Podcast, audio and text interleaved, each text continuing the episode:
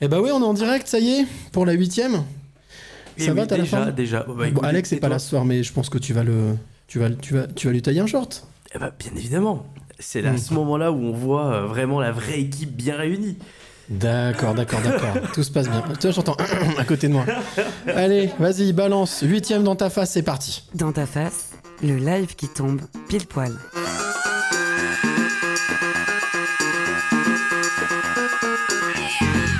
Allez, huitième édition dans ta face. Ouais, ouais, ouais, remets un petit peu de musique, ça ne met ouais, ouais. Puis, euh, non, mais forcément, dans ta face, on est en direct, dans mon appart et en public. Ouais, public réactif aujourd'hui. Wouhou Attends, attends, on va la refaire. Dans ta face, huitième en public. Ah, Voilà, voilà, voilà. Bon, on est, en fait, on est deux. Mais Voilà, c'est ça, c'est ça, c'est ça. non, allez, on a encore, on attend même encore du monde qui va nous, qui devrait nous rejoindre. Très heureux de euh, te retrouver, toi qui es de l'autre côté. Surtout, n'hésite pas d'en parler autour de toi. Partage le live. On est ensemble jusqu'à minuit. On va parler de quoi? On va parler, euh, on va parler, on va parler de plein de choses. On a notre artiste qui nous attend pour le warm-up et puis on va parler aussi euh, de pornographie en troisième partie à 23h minuit. Et puis on va parler aussi de coup de cœur, de coup de pouce, de coup de gueule. C'est dans ta face, huitième édition. C'est tout de suite. Dans ta face, c'est ici et maintenant. Ici et maintenant avec Mehdi, avec Vanessa, avec notre artiste aussi qui est là, qui est ouf, concentré, très concentré, très très très concentré. Effectivement, on le sent, on sent le l'énergie euh, qu'il y a euh, autour de cette table. Énergie, je sais pas, mais en tous les cas, je- tout va bien se passer. tout va bien se passer. Ça pour faire référence à un certain ministre. Mais vraiment, tout va très bien se passer, hein, t'inquiète, hein, c'est c'est pas dans la même vibe. Euh, donc oui, on est en direct jusqu'à minuit. On va commencer avec le warm-up. Le warm-up, c'est quoi? Bah c'est super simple. On a une artiste, un artiste qui vient nous rendre visite, visite dans mon appart, et puis on discute avec. Et puis surtout, euh, Mm. le- l'artiste est venu avec trois morceaux ce soir. Hop, ce soir, l'artiste s'appelle Black Sweetie. Et on va d'abord commencer à faire connaissance avec elle. Bienvenue dans le warm-up. Bonsoir. Bonsoir, Blake. Normalement, il y a un petit jingle. Effectivement. Le warm-up dans ta face, c'est now. Eh, Mehdi est de retour. Ça y est, commence pas, commence pas. Ah, mais attends, je- j'essaye de récupérer le. Tu vois, m'as le- pris de court, Alex ok n'est pas là, alors faut que, je, faut que je fasse deux, tu vois, faut que je fasse deux en un. C'est clair. Ce soir, très heureux de recevoir ici, en live, dans euh, le warm-up, dans, dans ta face, eh bien, elle s'appelle Black Sweetie. Bonjour. Bonsoir. Bonsoir, comment ça va? Déjà, Très bien et toi? Détends-toi. Ça, vit- ça, vit- c'est- ouais, ça, il y, a il y a une petite. euh, on sent que ça, il y a un petit écho, il y a quelque chose. bon. C'est la baffe qui Bah- est, euh, que t'as mis là-bas. Oui, d'accord, bah, baisse, tu- on peut baisser un tout petit léger chouïa, léger chouïa, mais bon, voilà. Donc, oui, comment ça va? Très bien et toi? Bah, moi, très bien, très bien, très heureux toujours de recevoir euh, une ou un artiste. Ce soir, c'est toi. Euh, c'est toi qu'on va apprendre à découvrir. Et puis, t'es venu avec trois morceaux, trois titres. Euh, trois titres qui sont Incomprises, Magie et Nos bons moments. C'est ce qu'on va écouter euh, pendant cette première heure, au fur et à mesure de qu'on fera la connaissance, ta connaissance. Déjà, première question, voilà, peut-être te présenter. Qu- Qu'est-ce que tu dirais si on te demandait, voilà, Black Sweetie, t'es qui? Je suis chanteuse, Ouais. rappeuse, auteure, compositrice. Euh, J'écris depuis l'âge de 9 ans. Et euh, voilà. T'écris depuis l'âge de... C'est-à-dire, que tu, tu écris depuis l'âge de... non, Tu écris des chansons, tu écris des textes, tu écris des poèmes. Qu'est-ce que tu fais depuis l'âge de 9 ans? J'écris des textes, mais plutôt euh, des, des textes pour, euh, bah, pour chanter. Je me suis aidée de la poésie Mhm. à l'époque. J'aimais beaucoup la poésie et de là, je me suis lancée euh, dans l'écriture. Et qu'est-ce qui t'a donné envie, à l'âge de 8 ans ou de 9 ans plutôt, euh, d'écrire, d'écrire de la poésie? C'est quoi? C'est une rencontre? C'est un prof? C'est... euh, Euh, non, c'est plutôt mon vécu. D'accord. C'est plutôt mon vécu qui m'a qui m'a donné envie d'écrire en fait. Qui t'a... C'est, quoi? Alors du coup, c'était, c'était un moyen pour toi de... de- De C'était un exutoire? De- de- voilà, voilà. de m'évader, de, de pouvoir respirer, ça ça m'a beaucoup aidé jusqu'à présent. Ouais. Donc euh, voilà. Et la musique, c'est venu après Ou c'était en même temps? C'est d'abord l'écriture? La musique, c'est venu. euh, oui, c'est d'abord l'é- l'écriture et la musique est venue après. J'ai euh, découvert, j'ai commencé à découvrir les instrumentales et de là, je, je me suis lancée à l'âge de 11 ans. 11 ans. Est-ce que tu te souviens des, des- des- des premiers, premiers textes que t'as écrits quand t'avais 9 ans? Enfin, je te demande, je vais pas te demander. Attention, on n'est pas chez, euh, on n'est pas chez Jacques Martin ou ce que tu veux. Voilà, je vais pas te demander de réciter quelque chose. Je hein. je m'en- je m'en souviens, piger, hein. mais pas, pas tout à fait. Mais ça parlait de quoi? C'était quoi le sujet? T'abordais quoi? C'était plus du conscient. Ouais. Après, euh, j'écrivais beaucoup de textes euh, à l'époque. On me disait que c'était plus des textes euh, d'une femme de plus âgée, en fait, Mhm. d'une personne plus âgée. Donc du coup, euh, au début, c'était des textes. euh, je racontais ma vie et euh, et après, c'est devenu des rimes et Et, et du coup, le fait de raconter ta vie, en tout cas de poser des mots sur des mots, comme c'est une formule assez facile, mais c'est pas grave, de mettre des mots MOTS sur des mots MAUX, le fait de ça te permettait de te défouler. Qu'est-ce que ça t'a porté au final? C'est, c'est, c'est- Comme tu parlais d'exutoire, mais est-ce que c'était quoi? Une satisfaction? Un bonheur? Ou plus une évasion? Ou tout? C'était euh, ouais, c'était un tout et plus euh, un échappatoire aussi. Et euh, c'est c'est ce qui me permettait de de garder mon souffle en fait. Garder ton souffle. Voilà. Ok, Mehdi? 9 ans, il me semble qu'on est encore euh, en primaire. Il y a quelqu'un qui t'a appris à écrire ou ça t'est venu comme ça euh, avec le temps? T'as commencé à écrire des mots, etc. Et puis euh, t'as commencé à apprendre à écrire toute seule ou il y a des personnes qui t'ont aidé quand même? Parce que 9 ans, on est quand même en primaire. En fait, j'ai j'ai- bah, à l'époque, j'aimais beaucoup la poésie. Ok J'aimais beaucoup la poésie et du coup, euh, je me suis lancée euh, comme ça. J'ai pas eu, j'ai pas eu d'aide, euh, personne m'a aidé. Ok. J'y suis allée au feeling comme ça. Ok, très bien, très bien. Bah, c'est déjà du courage. C'est vrai qu'à 9 ans, on sait pas tous écrire euh, des textes. Et euh, toi, concrètement, à quel âge? Parce qu'à 9 ans, tu as commencé à écrire. À quel âge tu as eu la chance bah, de- d'enregistrer euh, ta première musique? Alors, ma première musique, c'était à l'âge de 11 ans. Ok, J'étais, euh, c'était dans un studio, euh, j'habitais à Chambéry à l'époque. Euh, Il y avait un studio de quartier euh, qu'on m'a, qu'on m'a présenté. Du coup, euh, ma première musique, c'était là-bas. ok. Tu te souviens de quoi elle parlait euh, exact... Enfin, pas exactement, Oui, mais. Après, c'était près les débuts, donc j'ai... Quand je, re- je réécoute cette chanson, je suis pas... Pas à l'aise? Ouais. Et après, je racontais, euh, je racontais pas mal ma vie dessus. euh. Ouais, ce qu'on entend derrière, parce que il y, a- y a- Vanessa qui est allée écouter si on entendait bien sur Facebook, parce que des fois on a des problèmes techniques, donc ça nous permet aussi de contrôler quand même, de, de contrôler que de toi de l'autre côté, tu entendes bien ce qu'on est en train de raconter. Parmi tes influences, parce que tu as écrit les textes, Oui. mais musicalement, tes influences, c'est quoi? Ou ça a été quoi? Est-ce que c'est toujours les mêmes aujourd'hui? Mes euh, influences. Tes influences musicales Oui, après, euh, c'est vrai que les années, les années passent Mhm. et du coup, euh, on, on rencontre pas mal d'autres d'autres artistes qui. euh, qui qui t'influencent qui, qui- Mais Voilà. quand, quand tu avais 9 ans, 10 ans, c'était quoi Moi, à l'âge de 9 ans, Ouais. les artistes qui m'inspiraient, c'était Diams. euh, J'écoutais du IAM aussi. D'accord. Donc rap déjà, hein? Oui. Beaucoup de rap.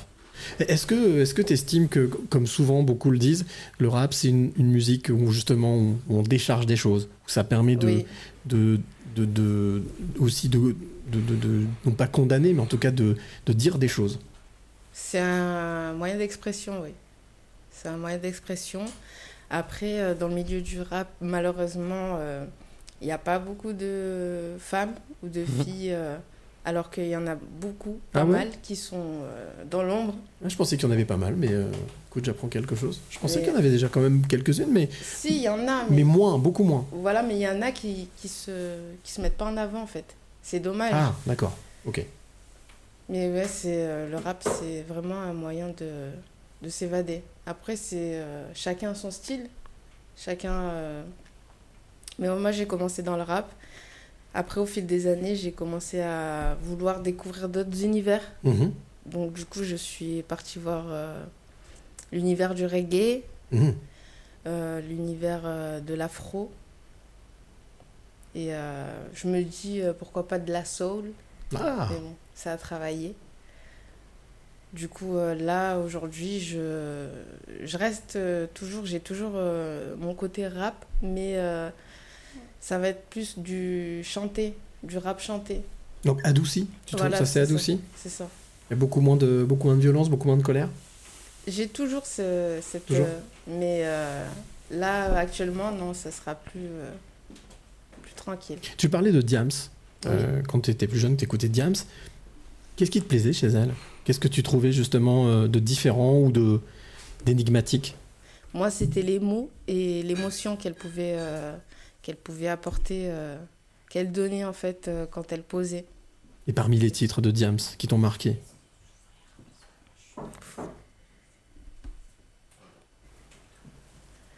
Hum.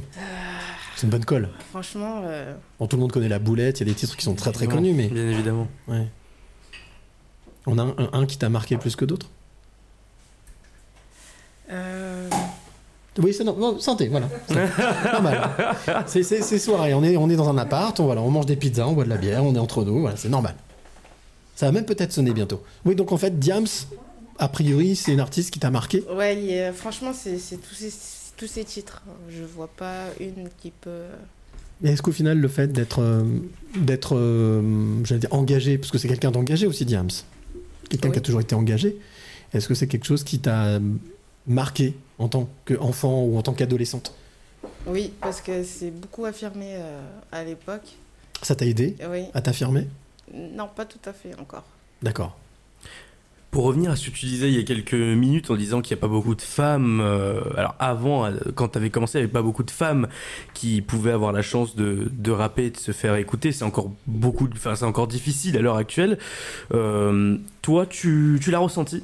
Quand t'es allé toquer au- aux portes des maisons de disques, euh, des labels, t'as senti que quand même il y avait euh, Euh, oui. un rejet euh, du système euh, par rapport aux femmes? Oui, oui. Et Euh, pourquoi? En fait, euh, le milieu de la musique, c'est un milieu, moi j'appelle ça un milieu de requin. Parce que c'est très difficile en tant que femme de- d'accéder à, à plusieurs, euh, plusieurs étapes dans la musique. C'est pour ça que je disais ça. Est-ce que t'as la sensation d'être incomprise? Ouais, Tu vas peut-être nous le chanter alors. pourquoi pas? Allez, c'est le premier titre, s'appelle Incomprise. C'est Black Sweetie, avec nous en direct jusqu'à 22h. Vous êtes dans le euh, warm-up du, euh, ben, de Dans ta face, j'en perds mes mots. Voilà. Incomprise, c'est tout de suite, c'est en direct, c'est dans ta face.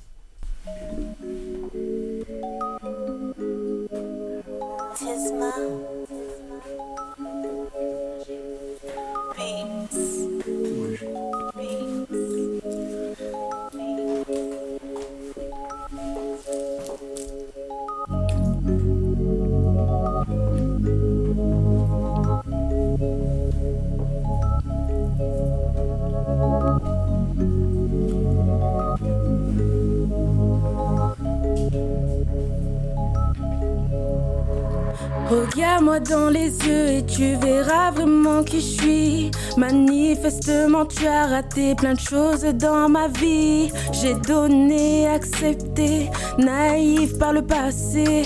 Tout ça, c'est fini. Je suis immunisée. Mon enfance, je l'ai vécu dans le silence. J'étais comme baïonnée. Je n'ai pas pu crier maman. Mets-toi à ma place, tu sentiras ma douleur. Crois-tu que je vivais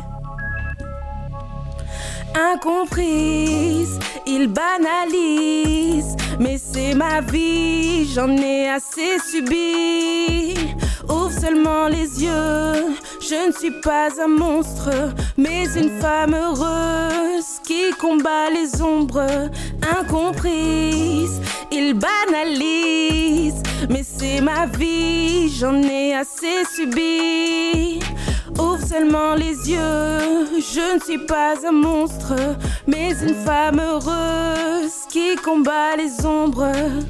La colère et la haine me collent à la peau. Grâce à elle, je pose enfin les mots. J'avais personne pour soigner mes grands bobos. J'ai dû grandir sans euros, sans super-héros. Y a plus de respect pour l'être humain. Si t'es différent, pour eux t'es inhumain. Arrête d'être discriminant. Regarde-toi plutôt dans un écran. À l'époque, j'avais le cœur scellé, peut-être un peu fêlé, nourri de plein d'amertume. J'ai dû changer de coutume, mettre dans un sac les préjugés, les on dit en faire des déchets. Je garde à l'esprit que je suis spéciale, telle une fleur qui pousse et garde tous ses pétales. Mon enfance, j'ai vécu dans le silence, j'étais comme baïonnée, je n'ai pas pu crier maman. Mais toi, à ma place, tu sentiras ma douleur. Crois-tu que je vivais? Je voulais juste plus respirer.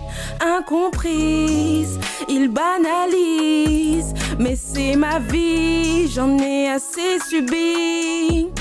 Ouvre seulement les yeux, je ne suis pas un monstre, mais une femme heureuse qui combat les ombres incomprises.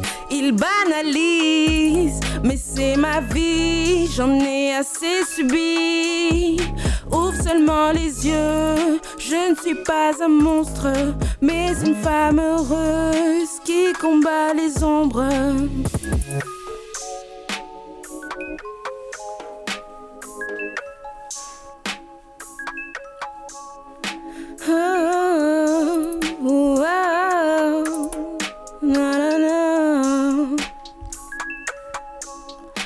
Incomprise, il banalise, mais c'est ma vie, j'en ai assez subi. Ouvre seulement les yeux, je ne suis pas un monstre, mais une femme heureuse qui combat les ombres incomprise. Il banalise, mais c'est ma vie, j'en ai assez subi. Ouvre seulement les yeux, je ne suis pas un monstre, mais une femme heureuse qui combat les ombres. Jamais méchant, toujours bienveillant. Dans ta face, le live qui tombe. Pile poil. Black Sweetie en direct sur euh, ben dans le warm-up.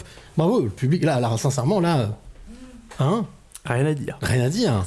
En tout cas, après vraiment tout le nous monde as était laissé touché par le texte. Oui, moi j'ai très bien compris tout ce Ah qu'elle a. oui Oh là, j'ai très bien, Bien sûr, compris mais- qu'elle se sentait incomprise. Ça, y a pas de souci. C'est clair. Mais alors, moi, j'ai- une question parce qu'au final, effectivement, c'est pas l'image que je me ferais du rap. Le rap, souvent, c'est quelque chose de d'assez violent, d'assez plutôt parlé d'ailleurs. Effectivement, t'as raison. Qu'est-ce qui t'a qu'est-ce qui t'a donné envie justement de, de, de, de- rentrer dans quelque chose de mélodique? Quel, a été le déclic? Je pense que c'est euh, c'est vraiment euh, le temps en fait. Le temps, le L'âge? L'âge aussi. Parce que t'es jeune quand même. hein. Je suis jeune, oui, Ouais.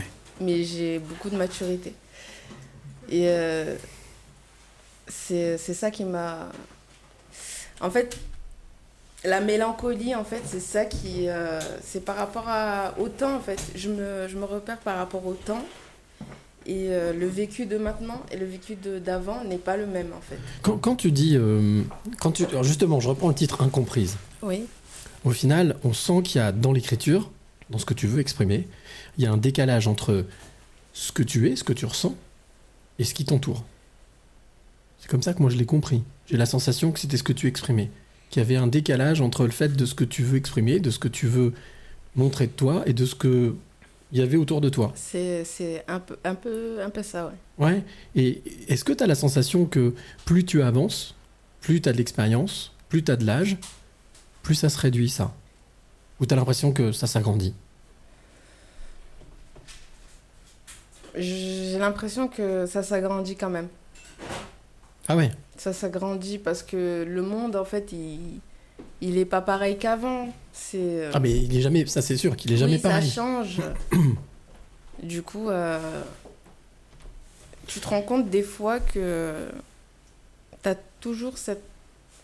La, la- la sensation d'être incomprise même au fil du temps en fait. Est-ce que tu as la sensation que cette incompréhension, le fait que tu sois incomprise, ça t'aide dans ta créativité? Parce qu'au final, ça, ah, si j'ai bien compris, il y a un peu de mélancolie.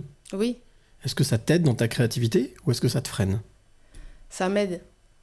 Parce que je me dis quand même que je peux faire ouvrir, ouvrir les yeux à, à certaines personnes autour de moi ou, euh, ou dans le monde, ceux qui écouteraient ma musique. Mais pour toi, personnellement, est-ce que tu as la sensation que ça t'aide Le fait qu'il y ait cet écart qui. Tu dis que l'écart s'agrandit.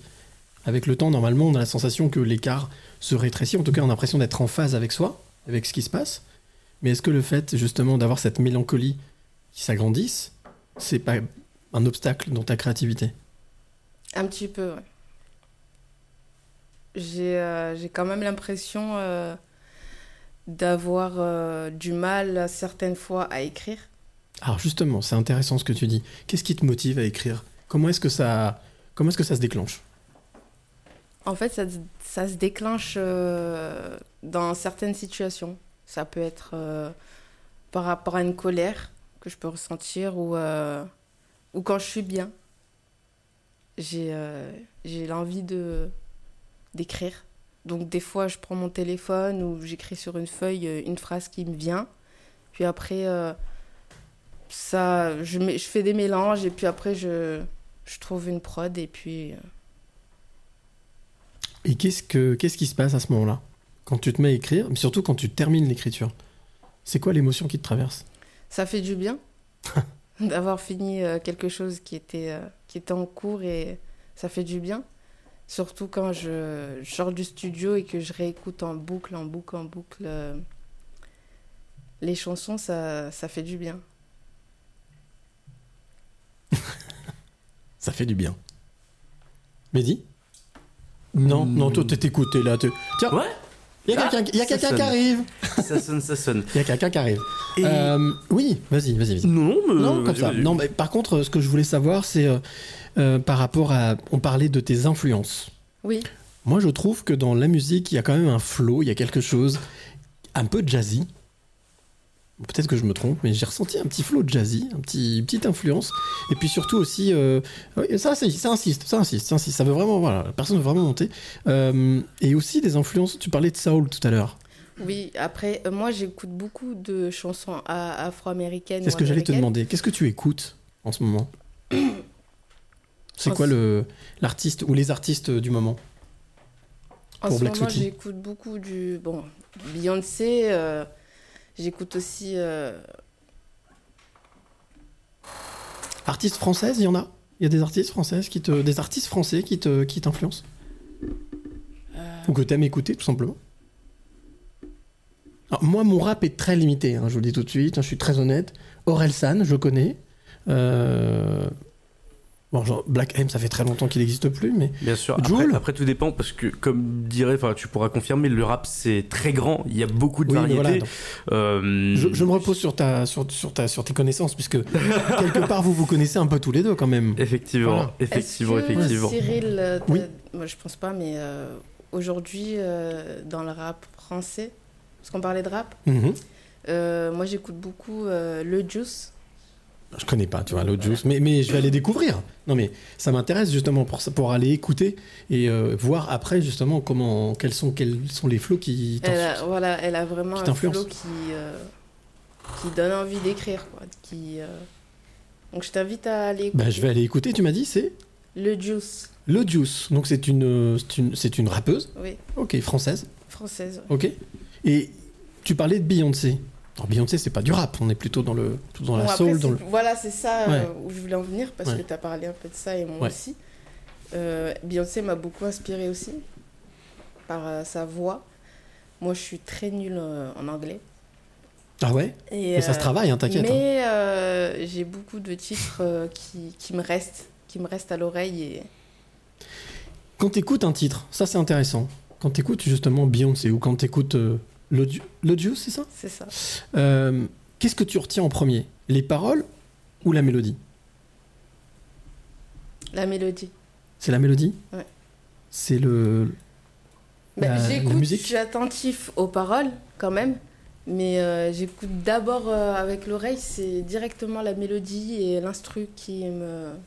C'est drôle parce que tu parlais de l'écriture. Et Ouais. au final, euh, bah, c'est une autre écriture. hein. Le- la musique, c'est une écriture aussi, mais c'est la chose qui t'accroche l'oreille en premier. Oui. La mélodie. Et aussi la mélodie de la voix aussi. Oui, bien sûr, bien sûr. Mais je, je- C'est. euh, c'est plus, des- plus les variations en fait. Oui, D'accord. parce que ça aussi, par rapport aux variations, moi j'ai beaucoup de mal. Toi, toi, à l'heure actuelle, euh, parce que on a l'habitude aussi de mettre les rappeurs dans des cases, tu te, au niveau de ton style, au niveau de ton flow, au niveau de ce que tu chantes, tu te placerais dans la nouvelle génération des rappeurs émergentes ou dans l'ancienne génération? Excellente question. De Maître Capello. Tu as deux heures. Ah, oui, bah, en fait, c'est une bonne question. Si tu veux, je pense que. En fait, les deux se, se relient. Les deux se relient.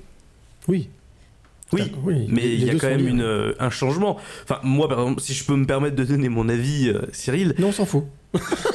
non, vas-y, vas-y, donne ton avis. Get- get out the way, comme on dit. Alors, t'inquiète pas, si toi t'as un problème avec l'anglais, je peux dire que notre ami aussi. Faut pas préférer, get out the way. non mais euh, non mais je hum, à l'heure actuelle enfin c'est un peu les nouveaux rappeurs de, de maintenant euh, qui passent en radio etc excuse-moi c'est de la bouillie.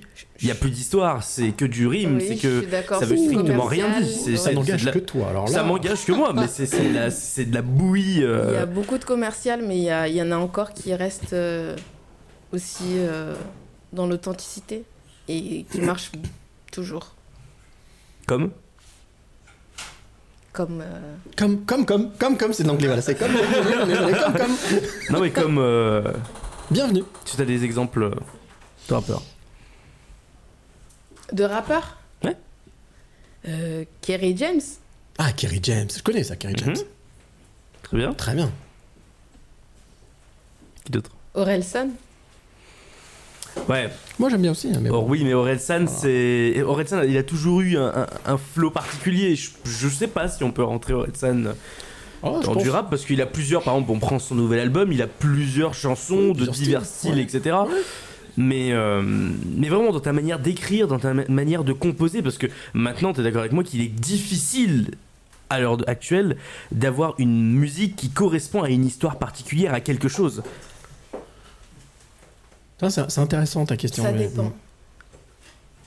Ça dépend, parce que tu peux avoir aussi euh, du commercial où euh, il y a des histoires. Mhm, comme Dis donc, t'es- t'es très, Très, vindicatif ce soir. for, ouais, tu- English for, very, Ouais, very, very, very, very good. Écoute, moi ce que je te propose, pendant que, pendant que Blastouti réfléchit, moi Ouais. je propose qu'on qu'on retrouve notre amie euh, IE Vanessa pour sa chronique culture. Mais Ça bien tente évidemment, allez, ça me tente. Alors, il faut juste lui mettre son petit, son petit micro, c'est tout. Ah oui, le son 4, petit- 4, il est il est 4, ouais, voilà, ici, voilà. Bon. Alors, Vanessa, bonsoir. Bonsoir à Bienvenue. tous, bonsoir à toutes. Elle, voilà, elle est tranquille. Alors, là, comme tu as un micro, tu sais, quand Ouais, t'as un micro glace, ça. voilà, tu, voilà, ici, Oui, tranquille. J'ai pas, j'ai pas, j'ai pas Alors, qu'est-ce que tu nous as amené dans ta besace culture? Eh ben, ce mois-ci. ce mois-ci, j'ai eu envie un petit peu de m'amuser euh, sur euh, bah, ce que je connais un petit peu de toi, Black Sweetie, parce que c'est vrai que nous, on se connaît un petit peu euh, en dehors de, de Dans ta face. Et, euh, et puis apporter un peu des infos qui sont en lien avec, euh, avec euh, qui tu peux être. voilà. Par exemple, tes origines, si je peux me permettre, t'es franco-comorienne, comme soprano, si je ne m'abuse. Est-ce que tu sais que il y a quelques semaines, il a été élu pour la troisième fois consécutive personnalité préférée des enfants français de 7 à 14 ans? Alors ça a été publié euh, par euh, le journal de Mickey, mais c'est quand même un sondage euh, Ipso, quand même. Sur, 80, sur 81 personnalités francophones. Ouais, Là, t'étais au courant? Ouais. en tout cas, euh, une autre info vient de tomber. Là, il a été obligé de de- d'annuler son concert qui était prévu pour le 2 juillet au Stade Ah ouais? de France. Bah ouais, les travaux du RER euh, B en fait. Non, non, mais je vous, je vous jure, Oh non. en fait, ça faisait un moment déjà que ça menaçait. Puis en fait, ils se sont dit euh, non, on va, on va laisser tomber. Et du coup, il a reporté à 2023. Donc les fans vont être vraiment Ça, déçus. ça aurait, pu- ça aurait pu faire un joli coup de gueule. Non mais hallucinant. C'est vrai, Les travaux du vrai. RER qui sont pas. donc, oh c'est un truc de ouf. Tout à fait. Et ça, c'était prévu à où? C'était, c'était prévu le 2 juillet 2000. euh, Où? À Paris? Au Stade de France. Ah ouais, Ah d'accord. bah oui, quand même, hein, monsieur, ouais. 20 ans de carrière, il remplit stade. des stades de France. hein. Mm. Bon, première Et, et toi, ça fait partie, ça fait partie de, de, de personnes que t'aimes bien, soprano. euh. Eh ben, soprano, oui, ça a été. euh, bah, à l'époque où il a commencé avec les psychiatres, j'ai beaucoup suivi euh, son parcours. Bon après, euh, je sais qu'il est comorien, sachant que on a du, on a, on a un lien parent, enfin on a, on a un lien parenté. Ah ouais? Ouais. Ah mais ça c'est l'Afrique ça. Non, Oh, ça, alors, alors ça, ça euh, hein, c'est c'est Ah, vraiment. si, j'ai le ça, droit. c'est le stéréotype, la Non, mais j'ai caricature. le droit. Mhm. Ouais, ouais. ah ouais, il y a un lien? Ouais, on est du même village et euh, de même famille. Donc c'est D'accord. c'est un cousin éloigné, je pense. Ouais. Cousin Germain ou un cousin Ouais, ouais, direct cousin, Ah, cousin éloigné. écoute. Ah, cool. Soprano, si tu nous entends, tu peux venir. Après. euh, Deuxième, ouais, une autre actu, non? Oui, je vais balancer, hein, désolé, hein, parce que bah, Black Sweetie, vous imaginez bien que c'est pas, c'est pas son prénom. Son prénom, je le connais, je Ouais. peux. T'as un très joli prénom, Oui, je, je- Stéphanie, je te l'ai même pas demandé. Stéphanie, d'accord. qui veut dire euh, couronné en grec. Ah, quand Ouais. même. Et euh, je me suis un petit peu renseignée sur euh, bah, le- la signification de ce prénom. En général, c'est des femmes qui aiment se lancer des défis. Et j'en ai trouvé une qui m'a beaucoup plu, une française, euh, Stéphanie Tosi, qui est cofondatrice et euh, directrice générale de Carré d'artistes. Je ne sais pas si vous connaissez. C'est euh, une jeune entrepreneuse qui est passionnée d'art et qui s'est mis pour défi justement d'ouvrir le marché de l'art qui Ah, était très, très fermé et réservé à une élite fortunée jusqu'à encore quelques années. Ah, ça me parle, oui, j'ai vu ce truc. Et en fait, en 20 ans d'existence, euh, son entreprise euh, a ouvert plus de 30 galeries à travers le monde. C'est quand même le premier réseau euh, de galeries d'art contemporain. Donc c'est quoi? C'est lié à des artistes euh, Voilà. de rue ou des, artistes enfin, qui sont complètement en marge de... De l'art contemporain et euh, ça, ça prend toutes ses formes en fait. Euh, J'ai vu, il y a, il y a du crochet, il y a du Ah ouais. graphe, Ah oui, il y a de tout. Et ce qui est super intéressant, c'est qu'il y a aussi une boutique en ligne avec les œuvres. Et euh, il y a des, franchement, c'est hyper accessible, que ça soit en termes de prix ou de format. Ils font même des cartes cadeaux. Enfin, moi, j'ai trouvé ça génial comme Oh, concept. super. Il y a plus de 15 000 œuvres euh, dispo et euh, 600 artistes exposés à travers le monde. Donc euh, voilà. Et ta troisième actu? Et ben je ne pouvais pas finir mon mois d'avril sans parler de. Du poisson d'avril? Non, on s'en fout des poissons d'avril. D'accord. Sans parler de Qu'est-ce qu'on a tous fait au bon Dieu, le troisième euh, Ah. opus euh, qui sort. Ah oui, parce que bah, il a été reporté plusieurs fois. Il est enfin euh, sorti ce mercredi. Ouais, le 4, c'est ça? Pardon le 4, le 4 avril Le 6 Le 6 Le D'accord. 6. Oui, le 6, oui, mercredi 6, oui, c'est ça, pardon. Voilà. Les deux premiers films ont eu un succès fou. hein, euh, et puis euh, la recette est bonne. hein, le casting, déjà avec le duo euh, clavier-lobby, avec euh, toute la, la scène des humoristes jeunes derrière eux. Et puis bah, l'histoire, hein, le couple vieille France. euh, qui, qui voient le- toutes leurs filles mariées à des étrangers, entre guillemets. Et puis l'humour, l'humour, euh, on, on adore se bidonner devant tous les préjugés euh, raciaux et, euh, et sociaux. Et, et l'amour, franchement, moi je trouve qu'il y a beaucoup d'amour, la moralité, euh, cette famille qui par amour accepte beaucoup de choses. Et bah là on les retrouve du coup pour un troisième film. Je vous fais vite fait le petit pitch. Allez. C'est à l'occasion des 40 ans de, de mariage du couple Verneuil, donc Christian Clavier et Chantal Leby. Ils organisent une fête dans leur maison familiale de Chinon. Et, euh, et du coup, bah, cette fois-ci, euh, les gendres invitent euh, leurs parents aussi. Donc ça va faire Mmh. vraiment euh, un, un vrai bouillon de culture. Enfin, je suis pas encore allée le voir, mais j'ai hâte d'aller le voir. Ah, comme dirait un certain Patrick S, c'est que de l'amour, c'est de l'amour. C'est ça. Bon, bah merci. Mais de Merci, rien. On se retrouve tout à l'heure pour ton coup de cœur. Euh, on va passer au petit. J'ai pour habitude toujours. euh, alors, vous êtes tous nouveaux, c'est bien, ça, c'est très bien. Les- les- alors les petits nouveaux, on lève le doigt. J'ai pour habitude d'organiser ce qu'on appelle un blind test. Donc comme la troisième partie qui s'appelle l'after sera, on va parler de pornographie. Bah oui, c'est un sujet tabou, c'est un sujet de société. Donc tous les titres que je vais vous diffuser ont tous un rapport avec soit ah, vous n'entendez plus, c'est pas grave. Soit avec quelque chose de sexy, ou soit carrément avec des personnes qui ont une relation avec, justement, ah, je m'entendais plus, le monde de la pornographie. On y va? On va voir si vous êtes calés. Allez, premier titre. Fastoche. Commence Fastoche. T'as encore pris des vieux titres.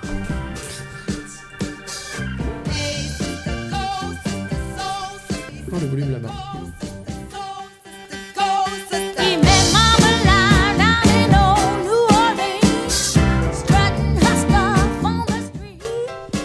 Alors, alors, alors On a la réponse? Personne? Lady Marmalade La belle Voulez-vous coucher avec moi ce soir Et ça, ça date de 1974. Lady Marmalade. Oui, oh, d'accord. Ah bah, excuse-moi. euh, Rendors-toi, Mehdi, rendors-toi. c'est pas Mehdi Marmalade, c'est Lady Marmalade. T'aurais pu, mettre la- Allez. t'aurais pu mettre la reprise. Ah non, justement, moi je vais toujours à la source. Quand Alors, même. deuxième titre.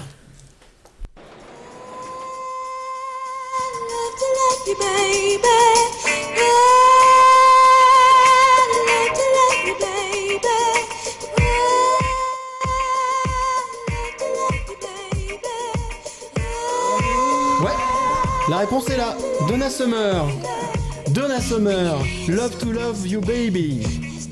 Ça date Non, de non, 1900 je te balance, il a Shazam. Il a Shazam. 1975. Ah oui, d'accord. Monsieur Triche.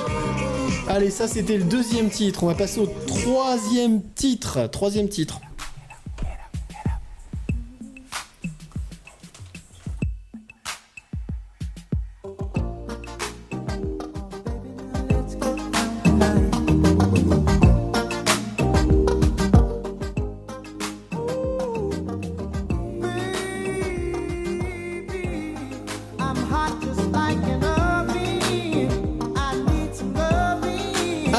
Ça s'appelle ça Sexual Healing. Oui, Sexual Healing. Ok, très bien. Et le chanteur Oh non Il a dit la Shazam. Mais non, mais là. Marvin Marvin Gaye Sexual Healing Bon, ok. Ça, c'est 1982. Alors, on va remonter un tout petit peu le temps. On va passer aux années 2000. Alors, elle, si vous me la trouvez, je vous paye un coup. Ah non, c'est déjà fait. Vous vivez déjà. Allez, quatrième.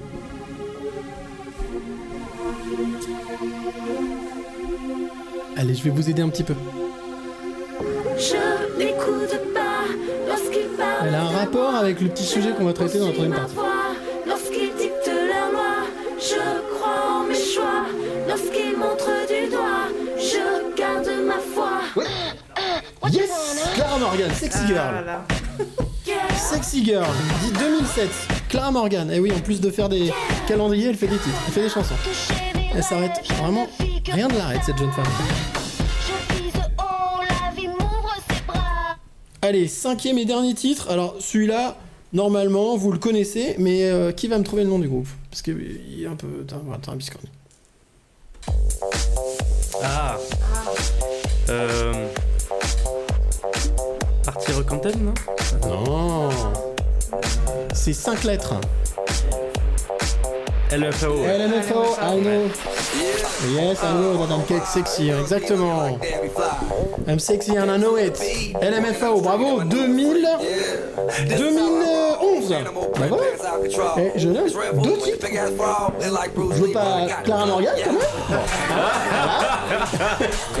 Et LMFAO. Bon, voilà, bravo, en tout cas, bravo. Allez, c'était le blind test. Et bon, on va continuer notre euh, petite euh, balade euh, du warm-up avec notre artiste du soir qui s'appelle Black Sweetie.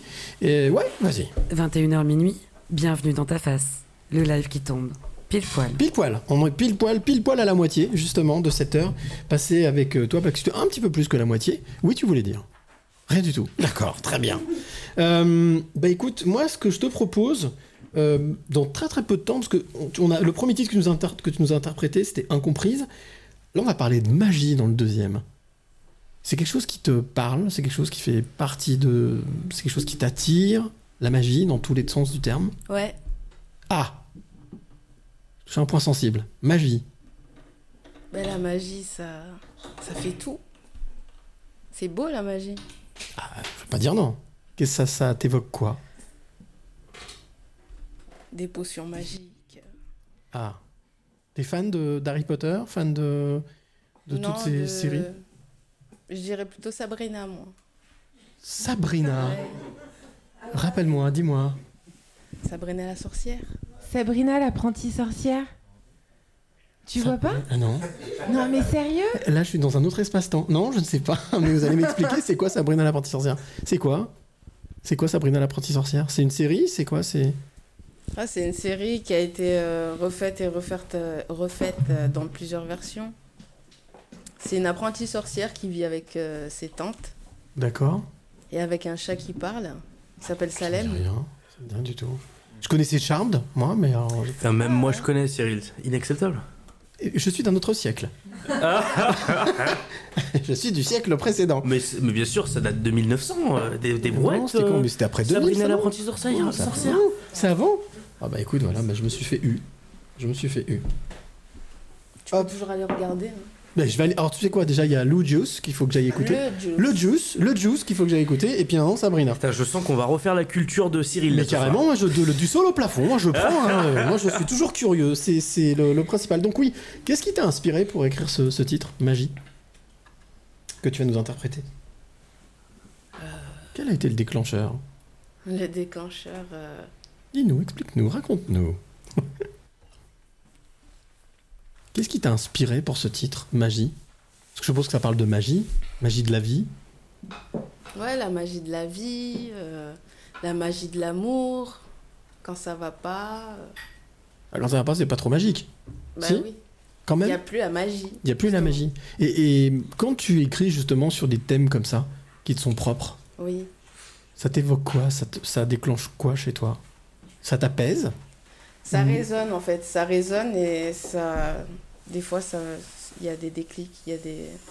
Donc l'écriture t'aide en fait Ouais, Ouais. C'est ce que tu disais au début. ouais. C'est ça. L'écriture te permet de passer un cap et de d'être euh, plus à l'écoute encore Ouais. Moi, ce que je te Il y propose. a des périodes comme ça. Ah Et justement, bah, ça revient à ce qu'on disait tout à l'heure, ce décalage que tu sens. Ouais. Est-ce que tu as la sensation que c'est ce décalage, tu disais tout à l'heure, ça te- ça t'inspire? Enfin, c'est le propre même de l'artiste, normalement, qui, qui justement est inspiré par tout ce qui peut lui arriver. Est-ce qu'il t'arrive de- d'être inspiré par des choses positives? Oui. Ouais. Oui. Mais j'ai. C'est pas la même inspiration? J'ai écrit euh, certaines chansons euh, qui Positives, sont euh, aussi. Entraînantes? Voilà, positif. euh, Mais souvent, les artistes disent que c'est le- quand ils sont touchés par le spleen, quand ils sont mélancoliques, c'est là où ils sont le plus créatifs. c'est vrai, C'est vrai ça c'est vrai. C'est ce que je te disais tout à l'heure. Ouais. Bah après, je sais pas si, si t'es d'accord avec moi, mais le l'écriture de, de, de la chanson et puis euh, quand, quand on chante, c'est un peu le psy, le psychiatre de. oui, c'est un peu le psychiatre de, des aussi, rappeurs. ouais, voilà. Et, et donc, est-ce que ton style de musique, l'intonation de ta voix va également, euh, comment dire, changer en fonction des, de tes humeurs, en fonction de toi, ta tête? Oui, Ouais? Ouais. Ok, très bien. Par exemple, quand t'es joyeuse, tu vas plutôt pencher sur euh, quel style? Ah oui, ça, je, ça y est, je viens de comprendre la question. Ah bah oui, bah merci. Il a dit que ouais, ouais, non, ouais, c'est moi, c'est moi, c'est moi, c'est moi. Je viens de comprendre la question.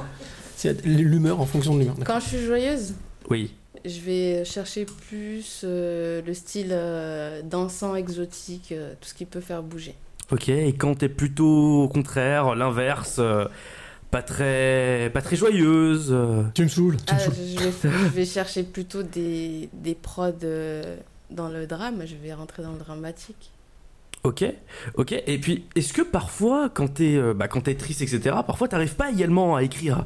Parce que t'es trop triste, t'as trop de choses dans la tête. Ah, ça m'arrive. Mais, en fait, moi, j'ai. Je sais pas comment te dire, j'ai. euh, Eh ben, il va falloir que tu me le dises.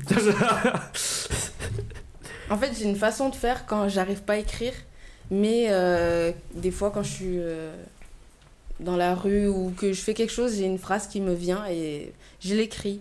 Et à un moment, je Comme me ça, ça pose, t'arrive d'un coup. Voilà, j'écris ou je me fais des, je m'en- je m'enregistre. Du coup, euh, un jour, je me pose et puis après, ça, ça part tout seul. Ah bah écoute, moi, ce Bah, que je te propose, Black Sooty, c'est qu'on. Tu nous proposes une part de magie. Ça te va? Deuxième titre? Allez. T'es prête? Je sais pas si vous allez voir la magie, mais. Mais si, mais si Allez, Allez. sûr qu'on va voir la magie, c'est dans ta face. Huitième, on est dans le warm-up, et donc c'est la magie, c'est magie avec Black Sooty.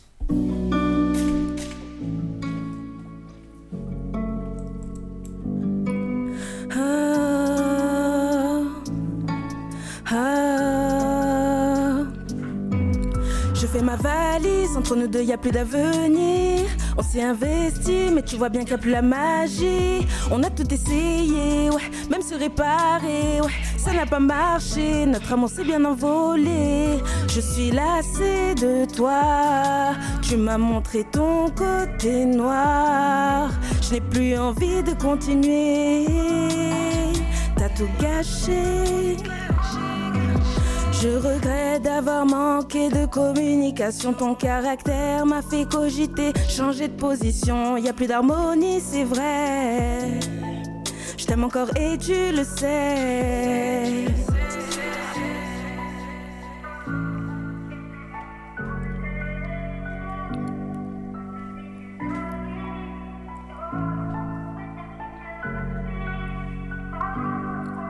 Je suis lassée de toi.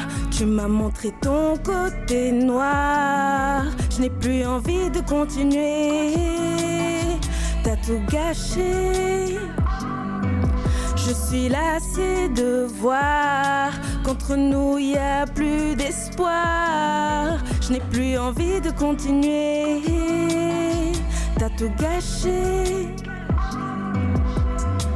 On avait tout pour être heureux. Puis nos disputes incessantes ont pris la place du jeu. On s'est perdu, on s'est déçu. Même la confiance n'y est plus. Je regrette d'avoir manqué de communication. Ton caractère m'a fait cogiter, changer de position. Y a plus d'harmonie, c'est vrai. Je t'aime encore et tu le sais. Je suis lassée de toi. Tu m'as montré ton côté noir. Je n'ai plus envie de continuer. T'as tout gâché. Je suis lassée de voir qu'entre nous y a plus d'espoir. Je n'ai plus envie de continuer. T'as tout gâché.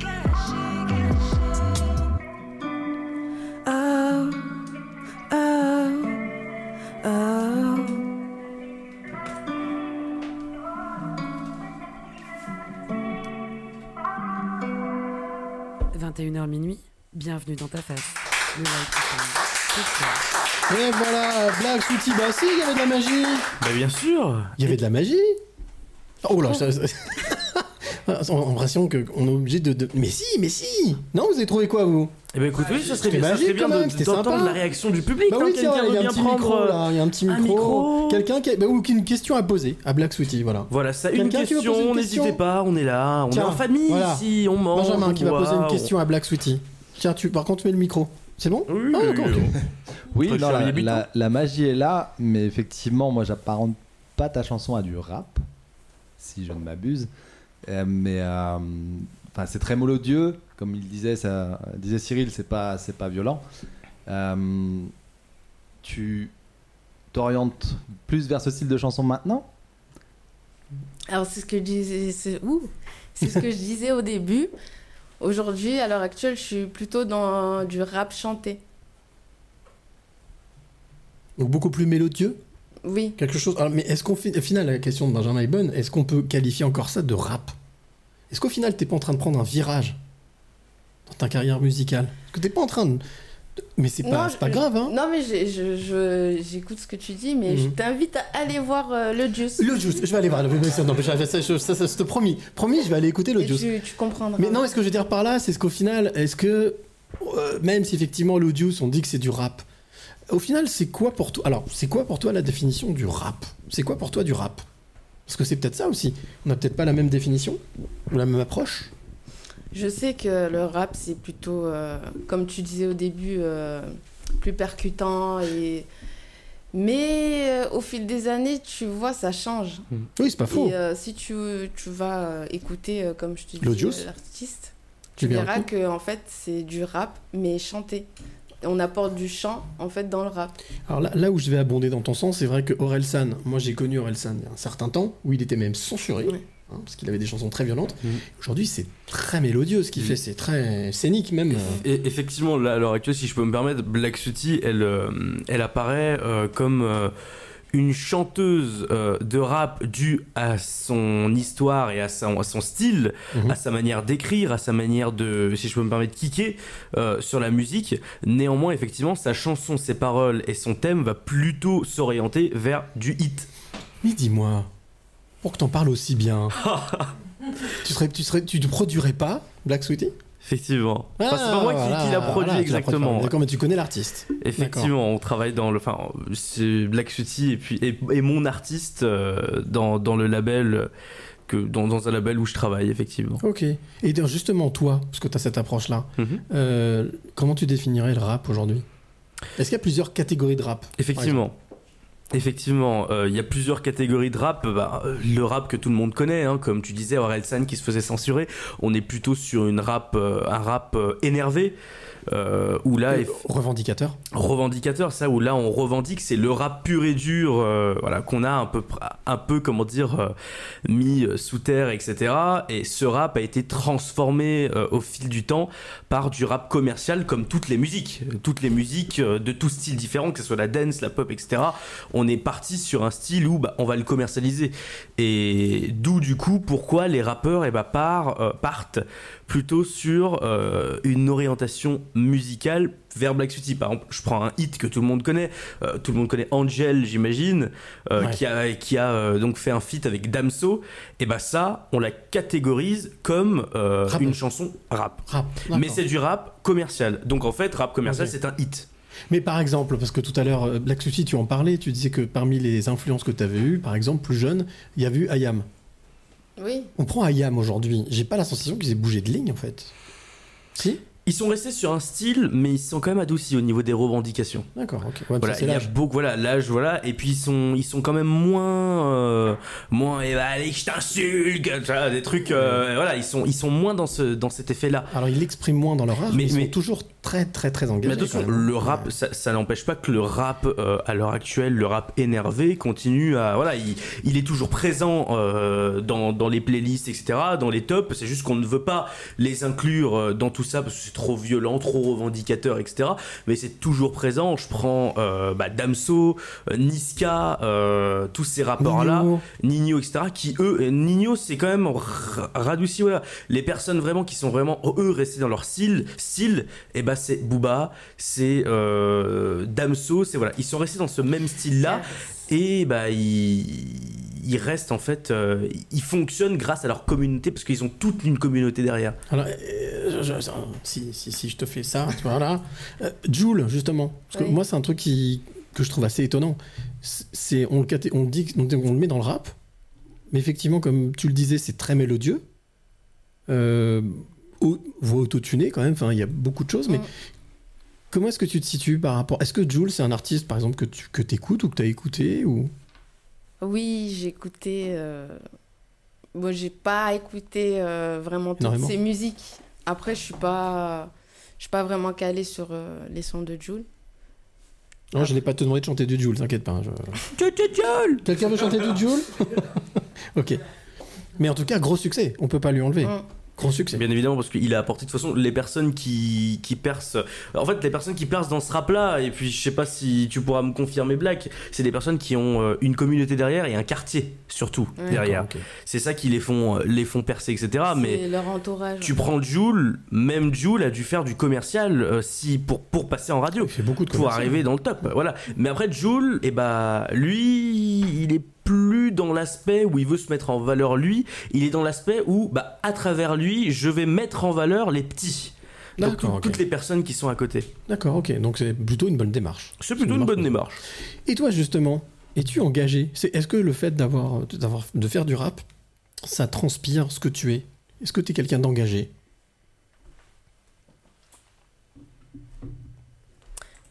Je vais être honnête, pas à 100%. Oui, non, mais c'est bien d'être honnête. Parce qu'il me manque encore des éléments. euh, Qu'est-ce que tu veux dire par là, pas à 100% C'est-à-dire que tu, tu, tu te sens engagé comment? À moitié. À moitié. D'accord.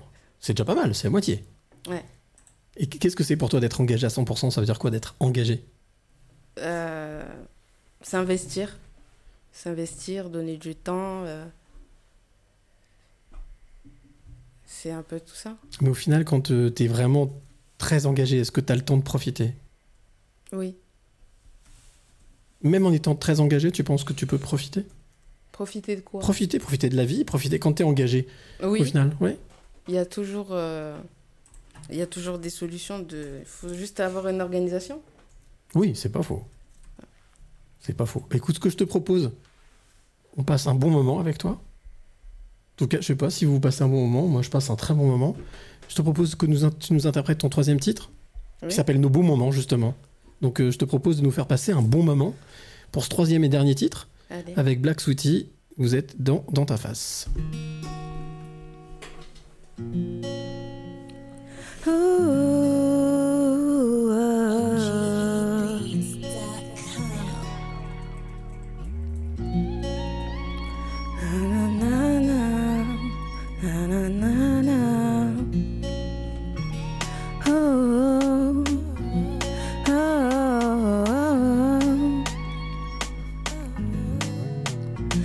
Bien trouvé, le charme a fait son effet. On attendait depuis des années, nos chemins ont fini par se croiser. T'es l'amour de ma vie. Qui m'aurait dit un jour que le bonheur était si joli, oui si joli. Ton odeur est mon oxygène, baby again and again. Fais-moi voler, montre à moi les étoiles. Ton odeur est mon oxygène, baby again and again. Fais-moi voler, mille de secret. Plus de blabla, viens on passe à table. On s'enchaîne souvent pour trouver le coupable. Laissons-nous juste un instant, remémorons-nous nos bons moments. Plus de blabla, viens on passe à table. On s'enchaîne souvent pour trouver le coupable. Laissons-nous juste un instant, remémorons-nous nos bons moments. Baby, t'es mon calmant. Moi je suis ton infusion, l'alchimie prend de l'élan, croquant la vie avec passion. Laissons-nous bercer sur la vibes, baby nous aller, on s'écarte trop du sujet. On se fâche souvent pour des histoires de blé. T'es mon moteur, moi ton essence. Quand t'es près de moi, mon cœur frissonne, mi corazón. Mi corazón, ton odeur est mon oxygène. Baby again and again, fais-moi voler, montre à moi les étoiles. Ton odeur est mon oxygène. Baby again and again, fais-moi voler, mille de secret.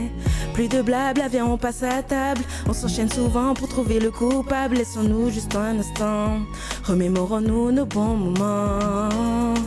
Plus de blabla, viens on passe à table. On s'enchaîne souvent pour trouver le coupable. Laissons-nous juste un instant, remémorons-nous nos bons moments.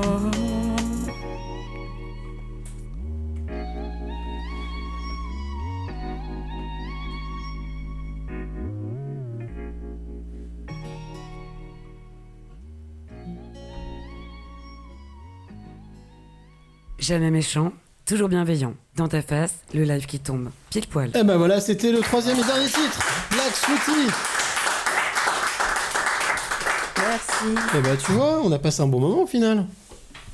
C'est bien. Toi, t'as passé un bon fait- moment J'ai fait dans l'ordre alors. Ouais, fait dans, bah, fait dans l'ordre complètement. Puis surtout, euh, est-ce que toi, t'as passé un bon moment? Ouais, c'était ma première fois. Ah, c'est toujours bien la première fois. Ah, effectivement. Normalement, Euh, normalement. oui, normalement, ouais. Normalement. C'était ma première fois. euh, Première fois en direct, direct, ouais. en interview. C'est ça. Ça va, on n'a pas été trop méchant? Non, ça va. Bah, en nous, normalement, regarde comme ça. jamais méchant, toujours bienveillant. C'est notre baseline. Donc euh, normalement, c'est voilà, on, on est, on est jamais méchant. Oui, bah, la pornographie c'est plus tard, c'est à 23h. Mais, mais même, même là, même dans la pornographie, on va pas être méchant. Voilà, donc euh, l'idée c'est vraiment de d'ouvrir, d'ouvrir les esprits et puis surtout de faire découvrir ce qui est le cas justement dans euh, dans le warm-up tous les mois dans ta face. D'ailleurs, si tu es une artiste ou un artiste et que tu nous écoutes, eh bien, euh, tu nous intéresses, comme dirait l'autre. T'as la ref? Non. D'accord, bon, très bien. En tout cas, juste une chose, je tiens à te remercier quand même, Cyril, de m'avoir permis de. Ah, je suis pas tout seul, hein, c'est la, la petite équipe. hein. Il y a Vanessa, il y a Alex qui est Merci pas là, mais à vous de m'avoir permis de, de passer. Ah, mais euh, regarde-moi pas, moi j'ai dit non. avec grand plaisir. avec grand plaisir. Et je peux te dire un truc, c'est que moi c'est une très belle découverte euh, parce que je suis pas forcément rap. euh, mais en tous les cas, ça m'a permis de découvrir une rappeuse, une chanteuse, une artiste, puis surtout un art que je connais pas beaucoup, que le gars en face de moi connaît un peu mieux. Euh, mais en tous les cas, voilà, une artiste euh, qui est venue, qui a osé, qui s'est lancée, puis voilà, et qui a balancé trois titres quand même malgré tout. En, en direct et en live, en public. Donc bravo, chapeau. Hmm. Je pense que ça mérite des applaudissements. Ouais, ça va l'encourager. Allez, ça va être bientôt le moment. Bah non, c'est là, ouais, dans 30 secondes, on bascule euh, dans euh, le speakeasy. C'est 22h, 23h. Donc là, on va, on va se détendre, on va discuter, on va échanger, on va appeler euh, notre premier invité. Et puis, bah ouais, allez, on bascule dans le, dans le speakeasy, ça te va? Eh bah écoute, moi ça me convient euh, totalement. Si toi ça te va, On se c'est rapproche du, du 23h. Le speakeasy dans ta face, c'est tout de suite. Allez, speakeasy, c'est tout de suite, c'est maintenant. Tiens, regarde, euh, Mehdi, le petit micro. Est-ce que tu peux couper juste le micro de notre ami? Bien Voilà, sûr. super comme ça. Tu peux, y- tu peux rejoindre. euh, tu peux aller te restaurer, manger, boire. Voilà, fais-toi plaisir. Alors, le speakeasy, je réexplique un petit peu le principe. bah, C'est assez simple. Pendant 1h, 22h, 23h, on se fait plaisir. On parle de nos coups de cœur. Vanessa, elle a son coup de cœur. J'ai mon coup de cœur. Alex a pas son coup de cœur parce qu'il est absent. Euh, et puis, euh, bah, je sais pas, Mehdi, peut-être qu'il va nous sortir un coup de cœur du chapeau. On verra bien. Pour l'instant, j'ai Ouais, pas, pour- pas trop d'idées. Le mois Ouais, d'avril a été ouais. plutôt morose pour Découvre- moi. ne te découvre pas d'un fil. Voilà, surtout ça. que j'aurais pu faire un coup de cœur sur le 1er avril, mais je déteste le poisson d'avril. Avril, c'est fini. Je Maintenant, déteste les enfants qui me mettent des poissons Maintenant, on, maintenant, on avance sur mai, là. On avance. Euh, et puis, bah, avant ça, il y a toujours le coup de pouce et le coup de gueule. Euh, ben, ce que je, je te propose, à toi qui es de l'autre côté et à vous qui êtes ici, ben, c'est d'aller retrouver notre euh, invité du coup de pouce.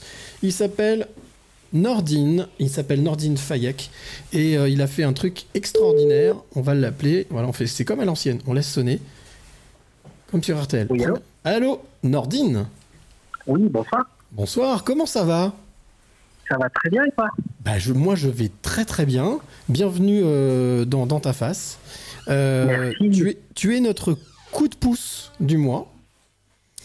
Alors, Ah, comme j'ai l'habitude de strictement rien cacher, d'être complètement transparent, en fait, nous, on s'est parlé il y a quelques jours, il y a une semaine.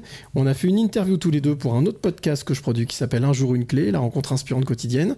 Et j'ai trouvé ton histoire complètement hallucinante, ouf. Et je me suis dit, bah, ça, c'est le coup de pouce. Est-ce que tu peux nous dire un petit peu ce que tu as fait? Ouais, cool. Ah Bah écoute, euh, j'ai fait Paris-Dakar en vélo. Euh, je suis parti le 2-02-22 à 2h22 de l'après-midi. Et je suis arrivé au bout de 40 jours euh, en rentrant à 5h55 du matin en France. Ah ouais, c'était très carré sur les horaires. Les jours, les horaires. Mais alors, et juste une question, euh, même si elle paraît complètement idiote, mais je m'en fous, moi je pose toutes les questions idiotes. Euh, comment t'es venue l'idée? Pourquoi euh, cette saugrenue idée de faire Paris-Dakar, mais à vélo? Alors, pour deux raisons. La première, c'est que je suis directeur artistique et DJ dans la vie. Et il y a quelques années, un peu plus de dix ans, j'ai travaillé pour Action contre la faim, qui expliquait les chiffres qui allaient venir. Et ça a toujours trotté dans un coin de ma tête. Mais la rencontre qui a été primordiale, c'est Hassan euh, à Bagneux, dans un marché, qui avait fait le sud de l'Espagne jusqu'en France sous un camion et qui avait fui son pays à cause de, voilà, de, problèmes liés euh, déjà à l'époque à, à la sécheresse euh, et à l'exode rural. Et donc, euh, je l'ai rencontré. Un jour, je me suis dit, je vais, je vais faire ce challenge. Et ça s'est rapproché plutôt que prévu suite aux événements qui se passent actuellement après le rapport du GIEC et d'autres choses, entre autres. Alors, non seulement t'es artiste, directeur artistique, DJ, mais en plus tu t'intéresses à l'avenir de cette planète. Je suppose que c'est aussi un peu pour. euh, Tu, tu, es, tu es papa? Oui, Ok. ouais, je suis papa d'une petite fille qui s'appelle Léonard. Est-ce que c'est quelque chose qui t'a motivé pour euh, prendre ton vélo et faire combien de kilomètres? Alors, plus de 3500 km. je suis passé de la France. euh, J'ai pas pu aller en Espagne à cause des problèmes entre le Maroc et l'Espagne. J'ai fait le Maroc, la Mauritanie et le Sénégal. Et euh, qu'est-ce qui m'a motivé en plus hein, C'est que Léonore, euh, le projet est né pendant la pandémie. J'ai monté une association qui s'appelle Co-Vivre. Face au Mhm. Covid, nous allons vivre ensemble, co-créer, co-partager. Et euh, Léonore et moi, on avait mis les enceintes sur le balcon et on faisait Radio Co-Vivre. Donc, euh, avant les applaudissements, on mettait de la musique. Et c'est Léonore qui est impliquée depuis le départ avec euh, moi dans cette aventure. On a, on a soutenu euh, les hôpitaux de France, on a soutenu en faisant des dons euh, les Restos du Cœur, en faisant le record du monde du mix le plus long de 33 heures sans dormir. Et euh, voilà, on a aidé des enfants à partir en vacances, on a aidé les femmes battues avec que des DJs qui mixaient pour euh, la cause des femmes. J'ai enchaîné pour, euh, avec Léonore, donner des cours de DJ à des orphelins pour qu'ils aient des, gâteaux- des cadeaux à Noël. Et enfin, on a donné des cours de DJ à un autiste qui voulait faire son rêve euh, d'être DJ. Et, et ensuite, euh, on s'est dit naturellement qu'on allait euh, œuvrer pour l'avenir de nos enfants. Alors, moi j'ai une question, Nordine. Quand est-ce que tu dors? Euh, je dors, ouais, ouais, je dors. J'ai une belle euh, prépa. J'ai une bonne hygiène de vie, c'est-à-dire Ouais. que euh, je me lève tôt, je médite, euh, je, je travaille, bah, je travaille beaucoup, je suis un hyperactif, donc euh, je pense qu'on n'a pas le temps de dormir par rapport à ce qui va se passer dans les prochaines années. Ouais. Et qu'est-ce qui t'a le plus surpris, ou en tout cas le plus touché lors de ces 3000 et quelques kilomètres? Ben écoute, euh, moi ce qui m'a surpris, c'est euh, quand j'ai rencontré une femme euh, qui était dans un dans un camp de réfugiés parce qu'elle avait perdu sa maison à cause de la montée des eaux. C'était au- à Saint-Louis, dans le, le- le- la langue de Barbarie, ça s'appelle. Et elle a perdu sa maison, elle était avec ses enfants. Et euh, ce qui m'a le plus surpris, c'est que malgré la, la promiscuité euh, du lieu, il y avait une lueur dans ses yeux qui, euh, qui donnait espoir. Elle avait, elle avait encore cet espoir malgré, euh, malgré qu'elle touchait le fond. Et ça m'a mis une, grosse claque parce que j'ai vu euh, des gens généreux. On est arrivé, ils nous ont fait à manger, ils nous ont accueillis comme si de rien n'était. Et j'ai aimé cette dignité et cette force qui m'a qui m'a chamboulé. D'ailleurs, toi, tu parles souvent de, de lumière, c'est ça hein? Oui, lumière, exactement. D'aller Ouais. chercher la lumière qu'il y a chez, chez, chez l'autre pour pouvoir euh, éclairer Ouais, c'est les autres. ça. Ouais, c'est ça. Bah, en gros, moi, de- depuis, euh, c'est la continuité un petit peu de ce que je fais dans la vie. DJ, je mets en lumière des gens sur un dance floor. Et, euh, et moi, la, le simple, la modestie, enfin, le- le- le- l'humble parcours, c'était d'aller en voyager, rencontrer des gens qui mettent en lumière euh, des, des causes. Et euh, voilà, moi, je suis juste un passeur de lumière. Et, euh, et le projet, il y a un projet qui voit le jour qui s'appelle Nour. Et en arabe, ça veut dire la lumière. Mhm. Et on, est, on a signé au retour un documentaire, un 52 minutes, et euh, un livre qui, va- qui vont paraître. on travaille dessus dur. Et ça va être un, un beau projet, je l'espère. Donc, toujours autour de cette expédition que tu as faite entre la France et entre Paris et Dakar? Ouais, exactement. Donc, c'est le premier d'une trilogie. Là, le premier, c'était Paris-Dakar en vélo pour mettre en lumière les problèmes de sécheresse. Euh, petite parenthèse, le Maroc, ça faisait 40 ans que là, qui réalisait qu'il y avait, euh, il y avait vraiment pas d'eau. J'ai réalisé qu'il y avait plein de sécheresse, les puits, euh, les puits étaient vides. Et, euh, et là, on va, le Maroc va fermer certaines villes, va rationner le- l'eau. D'accord. Euh, et en gros, ça c'est le premier d'une trilogie. Le deuxième, je le fais l'année prochaine en voilier. Je pars des Canaries pour aller euh, remonter la Mauritanie, enfin le Sénégal, Mauritanie, pour aller jusqu'en Tunisie pour mettre en lumière les problèmes de surpêche, de pollution et de migration. Et la troisième année, ce sera en ULM euh, à Elis, où je vais faire une formation et je vais aller en Europe pour mettre en lumière la biodiversité et les problèmes de migration et de euh, voilà d'extinction de- d'espèces. Qu'est-ce qui fait que tu t'intéresses autant à l'écologie, en tout cas, on va dire, euh, à l'avenir de notre planète? Bah moi là-bas c'est pas, je vais, ça va être paradoxal, mais c'est pas l'écologie qui m'intéresse, moi, c'est, l'être humain. C'est-à-dire que l'être humain habite euh, cette planète et euh, moi depuis que je suis tout petit, j'ai une devise, c'est euh, l'éclatement des bulles sociales. C'est faire en sorte que tout le monde réalise qu'on est tous liés les uns aux autres. Et, euh, j'ai réalisé là ces derniers temps, en étant sur le terrain, que la nature euh, est notre cadeau et notre richesse et qu'il faut éveiller les esprits de manière euh, euh, on va dire subtile pour éviter euh, de collapser dans les prochaines années. Et donc euh, voilà, c'est l'homme. Si vous avez des questions, hein, les amis, vous pouvez, il n'y a pas de souci. Hein, Nordine peut vous, vous entendre parce qu'on est, on a un petit public qui est là, qui voilà. euh, Ah cool. Ouais, voilà, Bah, bienvenue tout le monde. Voilà, on, est dans, dans- on est dans un appart et puis c'est en public. Euh, Marhaba, bienvenue. mahaba, voilà, mahaba, bienvenue. Euh, qu'est-ce qui te, quel, quel est ton, quel est le rêve le plus fou? Que tu, alors t'en as, t'en as déjà énoncé deux quand même là, euh, les, les, les deux suites. Ce que tu, ce que t'as fait c'est pas mal, mais toi, en tant que personne, en tant que Nordine, c'est quoi le, le rêve le plus fou que tu voudrais réaliser? Le rêve le plus fou, c'est euh, hmm, c'est une super bonne question que tu me poses parce que je, je vis dans l'instant présent. Mhm. Donc euh, l'instant présent, c'est de, je veux dire, c'est un rêve et euh, enfin c'est une envie, c'est de rester vivant, d'être vivant, d'être en mouvement. Euh, c'est un rêve pour moi de pas rester euh, euh, s'enliser quoi. Au final, pour moi, c'est mon rêve, c'est de jamais, mon rêve, c'est de ne jamais m'éteindre. D'accord, d'accord. Et donc pour ça, tu mets les autres en lumière. Ouais, c'est ça. C'est il y a un échange, tu vois, il y a un partage. J'apprends énormément et euh, et, et je trouve que hum, il y a plein de belles choses à venir. J'ai beaucoup d'espoir et surtout c'est que je veux que nos enfants ne soient pas dans cette bulle névrotique et anxiogène. Euh, Je veux qu'ils continuent de rêver. Et je pense que le rêve le plus fou, c'est de continuer de rêver. Voilà ma réponse. Ah, c'est joli. Le rêve le plus fou, c'est continuer à rêver. Je trouve que c'est une très belle réponse. Bah écoute, on peut peut-être rappeler le nom de, de ton association? Bien sûr, alors c'est Co-Vivre, Vivre V-I-V-R-E, et on a une radio qui euh, met en lumière euh, la parole des citoyens et citoy- citoyennes.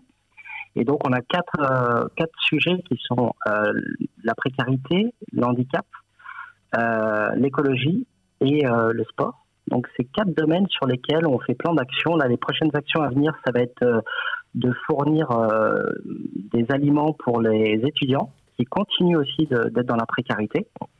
Voilà, en parallèle. Et on, on- moi, je fais un appel aujourd'hui à tous ceux et celles qui veulent euh, animer, c'est-à-dire faire des, des, des- des capsules sur la radio. Euh, on a mis en place une sorte de petite programmation dans ces quatre domaines avec des questions types.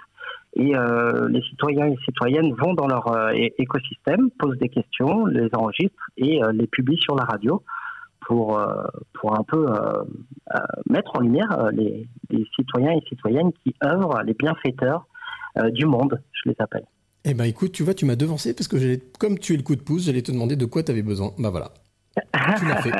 tu es un pro, tu m'as devancé. Donc si jamais il y a des, même amateurs, mais des personnes qui ont envie de Oui, faire des podcasts ou de faire des interviews, faire des choses comme ça, et qui veulent contribuer et être diffusés justement via euh, Covivre, euh, la radio Covivre, eh ben ils peuvent prendre contact avec toi. exactement. Voilà, moi je serais ravi. euh, on a une belle équipe qui se- qui s'implique. C'est un mini brut, on va dire. Mais euh, voilà, euh, sans prétention. Et euh, je suis ravi déjà de partager l'histoire avec toi. Je trouve que tu fais un super bon travail. Continue dans la lancée parce qu'il en faut plus des leaders qui éveillent les consciences. Voilà, c'est le seul, le seul truc que je pourrais te dire ce soir. Bravo. Ouais, mais j'ai la sensation que le leader, c'est un peu toi quand même. hein, Parce que moi, 3500, ki- 3500 km à vélo, sincèrement, je pense, je sais pas si je le fais, mais bon. Mais peut-être que si, peut-être que si je t'accompagne, peut-être que je te suis. C'est possible. Eh Peut-être ben, que tu montres la- la l'année voie. prochaine. Eh ben, L'année avec grand prochaine, envoyez. euh, Eh ben, avec grand merci. plaisir, avec moi, grand plaisir. moi, personnellement, je pense que je pourrais rattraper tout ça dans trois vies. Bien, c'est c'est déjà bien. C'est bien. Alors tu vois, lui, il est pas dans l'instant présent, il est déjà dans la, le- la- la surprojection. Bon, bah, en tout cas, merci beaucoup Nordine d'avoir participé, d'avoir été avec Ouais. nous. Et puis donc, euh, ben, on mettra toutes les, toutes les coordonnées de, de, de, de Coviv, de ton association, pour que celles et ceux qui nous ont écoutés ou qui nous écouteront en podcast, et oui, tu nous écoutes là tout de suite, eh bien tu peux Ouais. aussi participer et prendre contact avec Nordine. Voilà, merci à toi, belle soirée. Et, et- et je voulais finir sur un truc très Bien important. sûr, bien c'est sûr. ce que j'ai appris dans mon voyage. euh, c'est Niofar, Oui. c'est Wolof. Et ça veut dire on est ensemble. Et c'est notre. euh, moi, c'est maintenant le, le, le- la, la punchline que je dirais tout le temps. Niofar, on est Miofar, ensemble. c'est en Wolof, c'est ça, hein, tu nous dis. hein Exactement. Miofar, bah voilà, eh ben écoute, Miofar, ça c'est sûr qu'on Mhm. est ensemble. C'est ensemble Mhm, qu'on merci. ira le plus loin. Merci à toi, passe une très belle soirée et à très bientôt. À très À bientôt. très merci. bientôt. Merci Nordine. Et ben voilà, Bah, encore une interview Sympa. très très intéressante. il était sympa Nordine. Ah, ah bah voilà, c'est ouais, oui, Voilà, oui, ça- il, est plus là. parti. Il, est parti. est. Il est déjà reparti à vélo. Paf, ça Hop, il a repris la route. Bon, bah en tout cas, voilà, belle découverte. Moi, ce que je te propose, euh, mes disques, je vous propose, on fasse une petite pause musicale sympathique. L'artiste euh, qu'on va écouter, j'ai déjà eu l'occasion de le présenter. C'est un artiste impressionnant. En tout cas, moi, il m'impressionne. Il s'appelle Mighty Mike. Il fait quelque chose qui est hallucinant. Il fait ce qu'on appelle du mashup. Alors, est-ce que vous savez ce que c'est que du mashup? Personnellement, non. un mashup, c'est je prends un titre, je prends un autre titre, je les mélange. Normalement, ils vont pas ensemble, mais ça va ensemble. Et là, le titre qu'on va écouter, c'est tout simplement euh, Wicked Papa. Alors, je vous laisse imaginer. Wicked, quel artiste, et Papa, quel artiste. Et ben voilà, il est gonflé, il a mélangé les deux, et ça donne ça.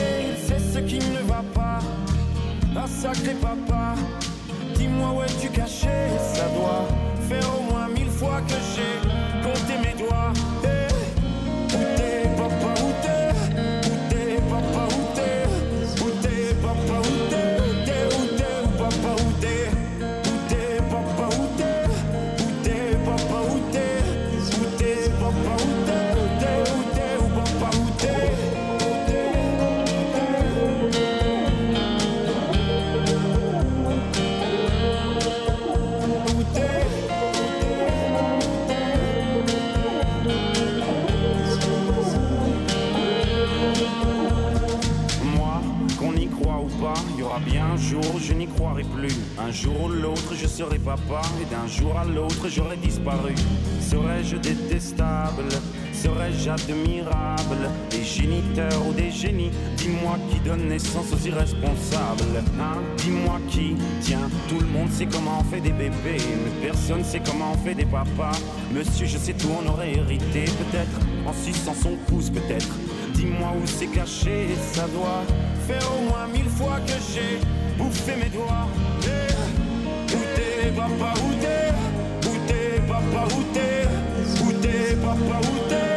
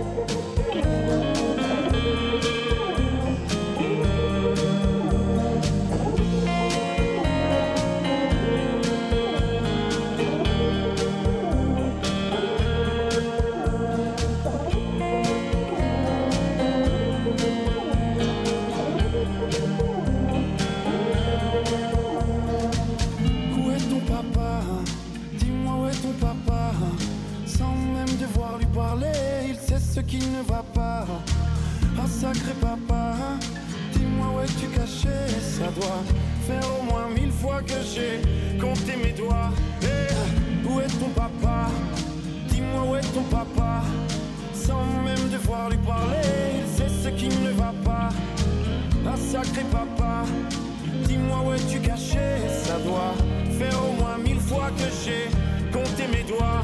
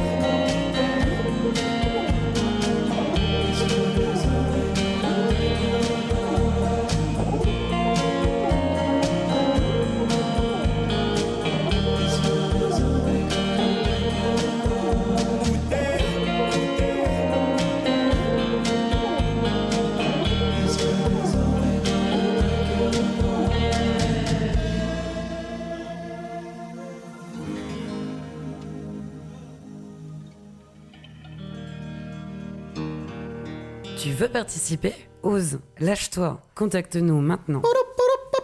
J'adore ce titre. Oula, Cyril, je coupe son micro de titre. censure. J'adore ce titre. J'adore ce titre. Eh oui, il s'appelle euh, Mighty Mike. Son vrai prénom c'est Michael. Je t'embrasse, Michael, si tu entends. Et je vous conseille d'aller écouter. hein. Vraiment, Mighty Mike, tapez Mighty Mike, écoutez tous ces titres. C'est juste incroyable. Du mashup, on appelle ça du, du mix, enfin du mashup. C'est juste incroyable. Alors, alors, moi j'aime bien dire la vérité. Alors on dit la vérité. Jusqu'à il y a encore 5 minutes, on n'avait pas de coup de gueule. Effectivement. Voilà. Nous, on dit la vérité, on dit les choses. Mais en creusant, en posant la question au public qui est présent, aux personnes qui sont ici, qui sont venues passer un bon moment avec nous, eh ben, on a trouvé. Bah, alors, vous allez là.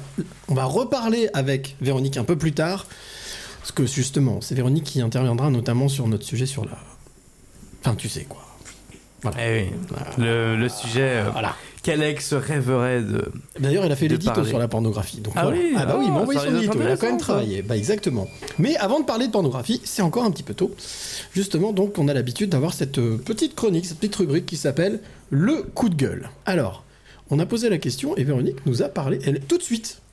Entre guillemets, pas tout de suite, mais elle m'a dit, bah, moi, il y a un truc, c'est le train, la SNCF. Tout de suite, elle nous a dit ouais, les cheminots, c'est de la merde, travaille Non, jamais. non, non. Vie- la ligne, la ligne SNCF. Il y a la ligne SNCF parce que donc du coup, pour resituer, pour resituer un petit peu le truc, toi tu prends plus la voiture, Non. tu, tu voyages en train. Mm. Et donc qu'est-ce qui se passe? Il se passe que je prends tous les jours le train et tous les jours il y a un problème.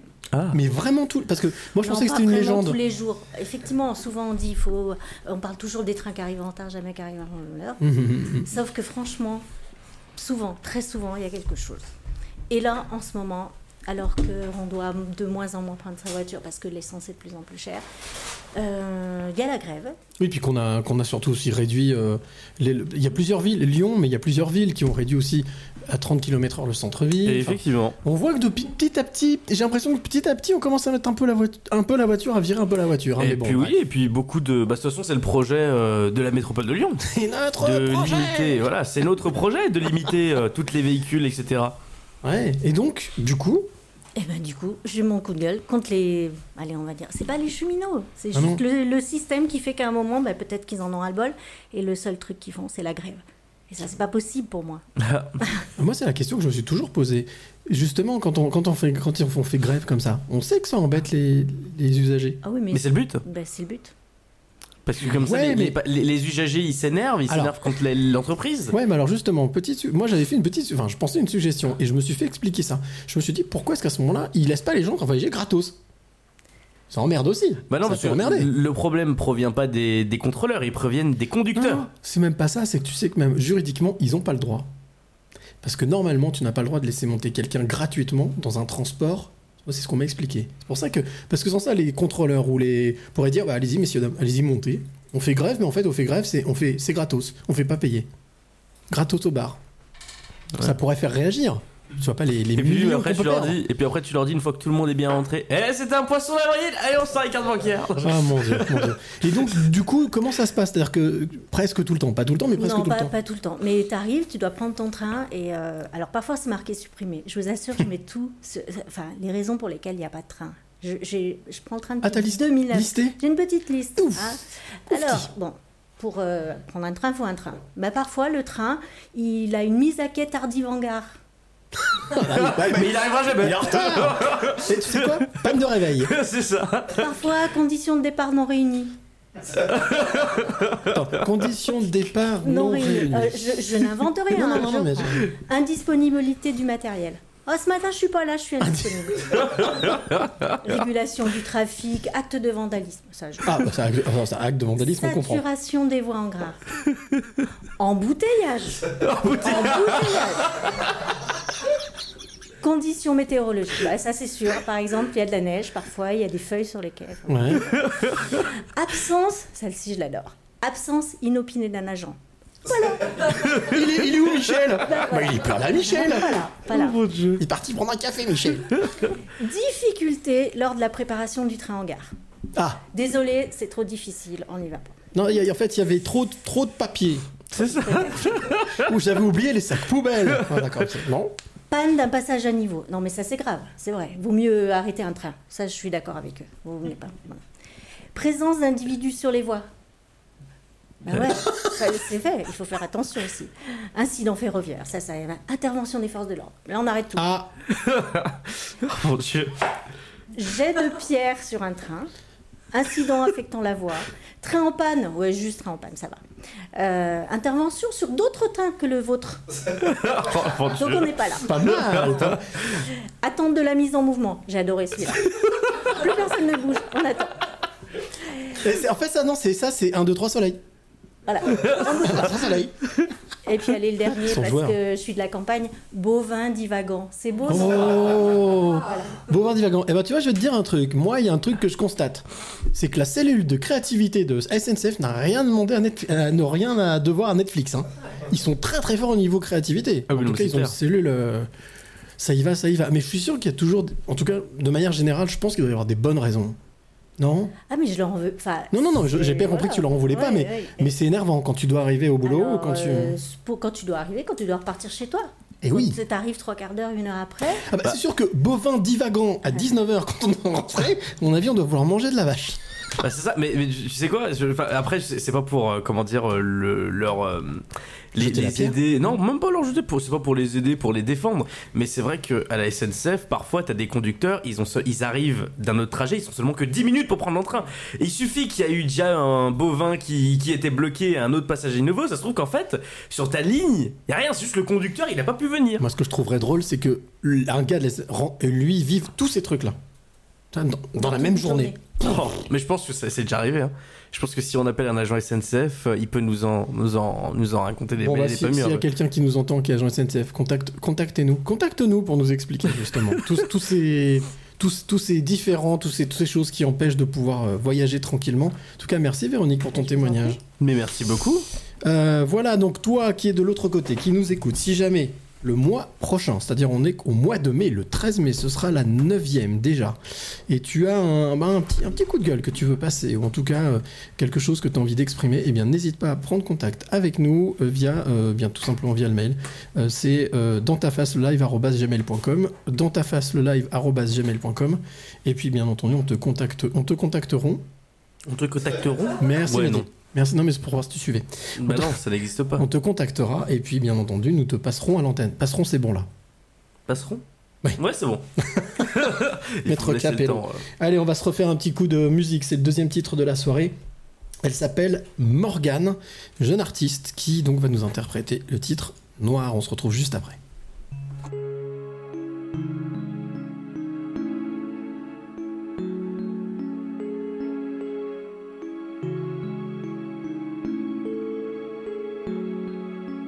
Je vais pas passer ma vie dans le noir. Observe bien dans l'ombre, je me cache, mais bientôt je vais briller. Tout éclairé tout autour de moi. Faire grimper les stats, l'endorphine et les stades et les billes. Je vais pas montrer ma peau pour faire monter les stats. Je vais pas jouer la michto tout pour le piédestal. Les là sur l'estrade et demain dans les stars. Aujourd'hui je bouffe des pâtes et demain du caviar. Ah ouais, ouais, là comprend la confiance. Si je crois pas en moi, qui fera la différence? Je vais les détrôner, être un taulier. Texte de folie, faire un Bercy. Je travaille mes mots comme la mer. Charbonne en sueur pour faire grailler les frères. Et la peur de l'échec flotte au-dessus de moi comme l'homme de Damoclès pendant droit sur ma tête. Le bon endroit, le bon moment, plus de tracas. Fier les parents, croyez en moi, soyez confiants. Je viserai haut pour toucher le maximum de gens. Je vais pas passer ma vie dans le noir.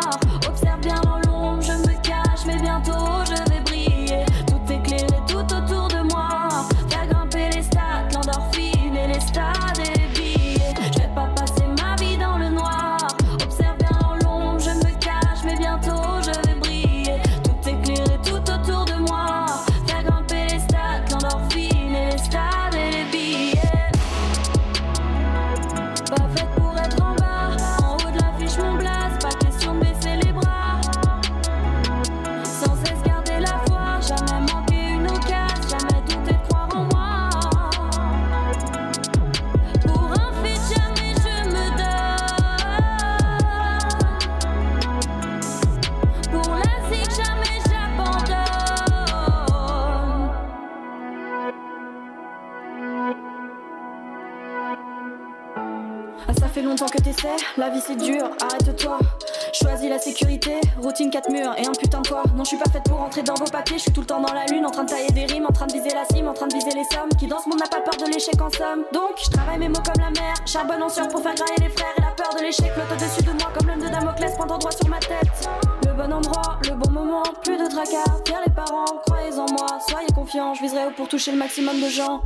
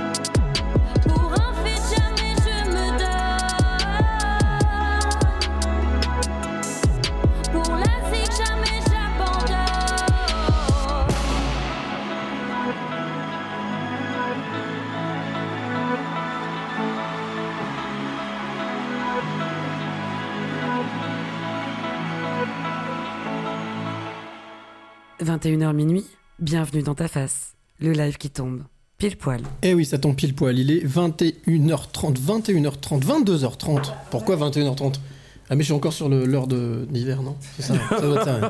Je suis resté sur l'heure d'hiver. Allez, 22h30, on est ensemble jusqu'à minuit.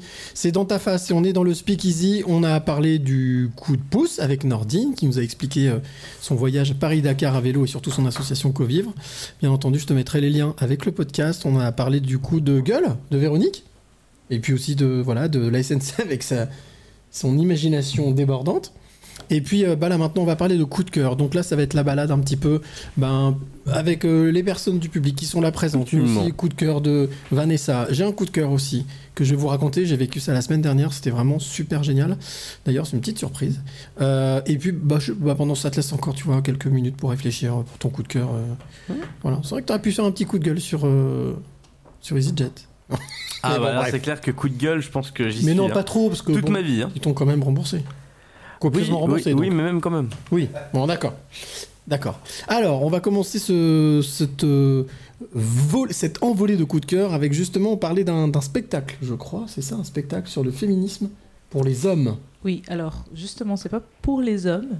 Ah, pardon, je- alors déjà, je me prends une volée, tout de suite. Le, sp- le- le spectacle s'appelle Féministe pour hommes. D'accord, féministe pour Et hommes. quand on lui demande, quand on lui demande, mais ça s'adresse uniquement aux hommes, elle répond, bah non, c'est pas vous qui me dites tout le temps que homme avec un grand H, ça veut dire humain? Ah Féministe pour euh, hommes avec un grand H. Donc c'est, elle a choisi ses titres. euh, j'ai- eu l'occasion, euh, il y a, c'était en 2020, je pense, pendant les confinements, de participer à une, une interview avec elle en live. D'accord. Et, euh, Et c'est qui? C'est qui cette artiste? Noémie Delattre. Ah, Alors elle dispense euh, de présentation, je pense Je pose qu'elle ça est bien là. plus connue, c'est pas une, elle, elle- elle- elle elle elle est très connue. Mais euh, voilà, son spectacle s'appelle Féministe pour eux, mais elle a expliqué ça en disant justement que bah, c'est pour faire parler. Parce que, voilà, droit de l'homme, ah non, mais c'est pas que les hommes, c'est les humains. Ouais, d'accord, ok. Et, et bon, on, on continue toujours à dire que homme avec un H, c'est humain. Par contre, euh, on sait très bien que ça fait. Ouais. quand on dit féministe pour homme, tout le monde fait référence aux. aux- Et tout le monde pense aux hommes. C'est quoi. bien vu, ouais, bravo. ouais. Et donc là, elle fait, elle fait justement, elle attire justement l'attention sur ça.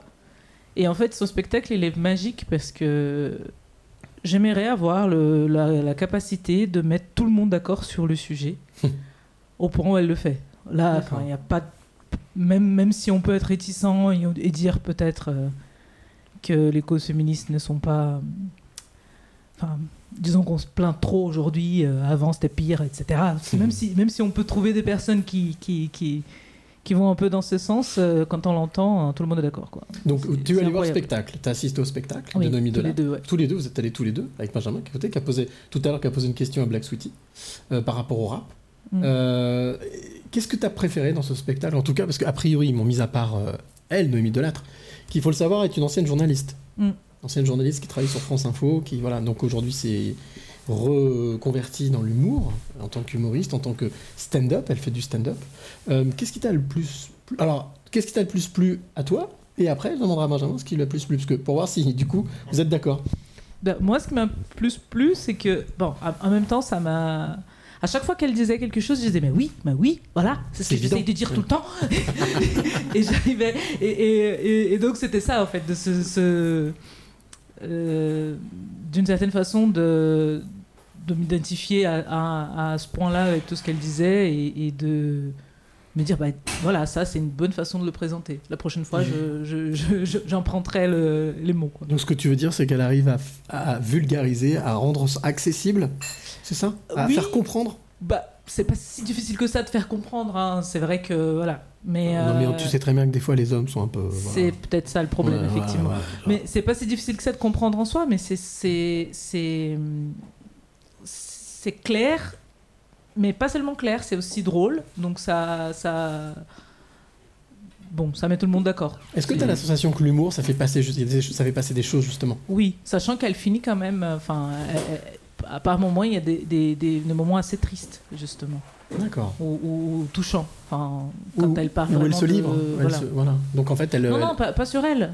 Ah, sur des situations. Sur la, ouais, sur, euh, sur les, voilà, le- le- la situation de certaines femmes dans certains pays. euh, Eh oui. Voilà. En parlant d'anciens journalistes, etc., t'as Alessandra Sublet également qui a choisi d'interrompre sa carrière d'animatrice télé pour euh, partir dans l'humour. Ah bon? Ouais. Ah bah, je savais pas, tu vois. Voilà. Alessandra, une lyonnaise. Alessandra Sublet, c'est une lyonnaise. Hein? Euh, et donc, alors ça, c'était le côté Ma pile. Euh, donc féminin et donc. Et le côté poil. Côté poil. Côté... Oh, j'adore. Et du côté poil, fil tu et côté humain poil, j'adore. J'adore. Humour. Donc du coup, toi, comment est-ce que tu as perçu ce spectacle? Alors, euh, a priori, ça t'a plu aussi. Ah, exactement. Non, je recommande à tous les hommes avec un petit H euh, de- d'y aller et s'y rendre euh, en courant. Euh, ce que j'ai apprécié, c'est que bah, en tant qu'homme, effectivement, on a quand même un léger a priori en allant voir ce spectacle. Et en fait, elle les démonte, mais tous, mais absolument tous, un par un. Les stéréotypes? Oui, mais tout- en fait, elle les prend justement et elle, les retourne en fait, euh, Ah. dans, tous les sens. C'est-à-dire que que on soit homme, femme euh, ou un lapin, un animal, que vous voulez, on vous- c'est tout à l'heure. Mais- Non, mais effectivement, comme elle disait, on ne peut pas ne être en désaccord avec ce qu'elle dit. Tout ce qui est dit est absolument euh, vrai et j'ai envie de dire euh, vérifié et vérifiable. Euh, et c'est fort, c'est puissant. C'est Aussi factuel, bien, ouais. aussi bien dans l'humour, euh, dans la danse, parce qu'elle se met vraiment à nu, pour le coup, aussi. Ah ouais? Ouais, c'est peut-être aussi une de mes parties préférées du spectacle. Ça, c'est très masculin, ça. C'est très masculin. Mais non, non, génial, allez-y. Et vous allez vous amuser et vous en ressortirez que, que grandir. Et Donc, avec, ça- euh, donc féministe pour homme, c'est ça avec un grand H. Exactement. Homme avec un grand H. Et donc c'est euh, donc Noémie Delattre. Oui. Et elle est en tournée en France un peu Elle est en partout. tournée, mais c'est c'est ça. On approche vraiment de la fin de la tournée. Par contre, tout le monde peut la suivre sur Instagram. Oui. Et c'est, on parlait de coups de gueule tout à l'heure. euh, Elle passe des coups de gueule, beaucoup de coups de gueule. Elle en passe plein, voilà. Vanessa avait déjà eu l'occasion d'en parler de Noémie Delattre dans une des autres, euh, dans des précédentes, dans le premier, dans le premier coup de cœur, voilà, Mm. Euh, avec justement ces, ces vidéos. Elle dit, ouais, je pose ça là. Voilà. J'ai vu, j'ai entrevu quelques vidéos. Où elle est dans son bain, où elle est dans plusieurs situations, où elle est dans, Dans son, son lit, bain où- oui, dans son bain, oui, avec de la Mhm, mousse. Ça m'intéresse, ça m'intéresse. Alors, bah attends, Je ça peut Ah, être un coup de cœur. Oui, bien sûr, oui. Merci pour, euh, pour votre témoignage à vous deux pour le spectacle de Noémie Delattre, donc féministe euh, pour hommes. Est-ce qu'il y a un autre euh, Oui, là, le jeune homme. Ah, Vous savez bien qu'il y a des coups de cœur. mais oui. On parle de coups de prenez, cœur. prenez. Ouais, alors, ton, ton prénom Alors moi c'est Jonathan. Jonathan, alors Jonathan, c'est quoi ton coup de cœur?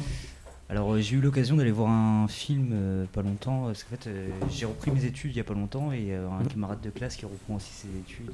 en fait c'est une, c'est une classe pour reprendre les études, ceux Ok. qui ont arrêté les études pendant longtemps. Ouais. enfin, bref. et euh, en fait il a tourné dans un film qui sort actuellement au cinéma qui Oh. s'appelle La Brigade. D'accord. Euh, Ah, c'est sur un la cuisine. brigade. Ouais, c'est ça, Oui. c'est un film de François Cluzet Ouais, et euh, exact. Audrey Lamy si je me trompe pas. Ouais, c'est ça, exact. Ouais. Et euh, c'est un film euh, super intéressant, vraiment. euh, Enfin, c'est un bon moment à passer. Ça fait comprendre pas mal de choses, enfin, se rendre compte de pas mal de choses, je trouve. Sur, sur les coulisses de la cuisine, de, de ce Euh, métier? Non, en fait, bah, le film euh, touche surtout le sujet de enfin, des, des migrants en France, de la situation des migrants en France pour les Ah. mineurs. Sujet, oui. Et en fait, justement, c'est ça, c'est que j'avais pas vraiment conscience de la situation. euh, Enfin, on a plus conscience des migrants euh, majeurs, enfin ceux qui, les familles qui viennent, etc., de leurs conditions de vie, etc. Et là, en fait, c'est des enfants qui ont été envoyés par leur famille pour euh, en France Pour étudier. pour bah, pour pour vivre en fait, pour avoir des meilleures conditions de vie. Ils sont placés dans un foyer et Audrey Lamy justement qui est cette chef, euh, enfin une seconde chef de cuisine, Je vois la bande-annonce, rentre dans le foyer, et, euh, qui était une annonce qui avait été exagérée, comme Exact. quoi c'était un super resto. Au final, c'est euh, une cantine pour un foyer. Et donc, tu as un, donc un de tes collègues de- de- d'études qui a tourné dans ce, dans ce C'est ça, il s'appelle Yadaf, il joue le rôle d'un migrant et c'est vraiment, c'est vraiment très, très, très drôle et touchant aussi. Il y a un, il y a un passage touchant.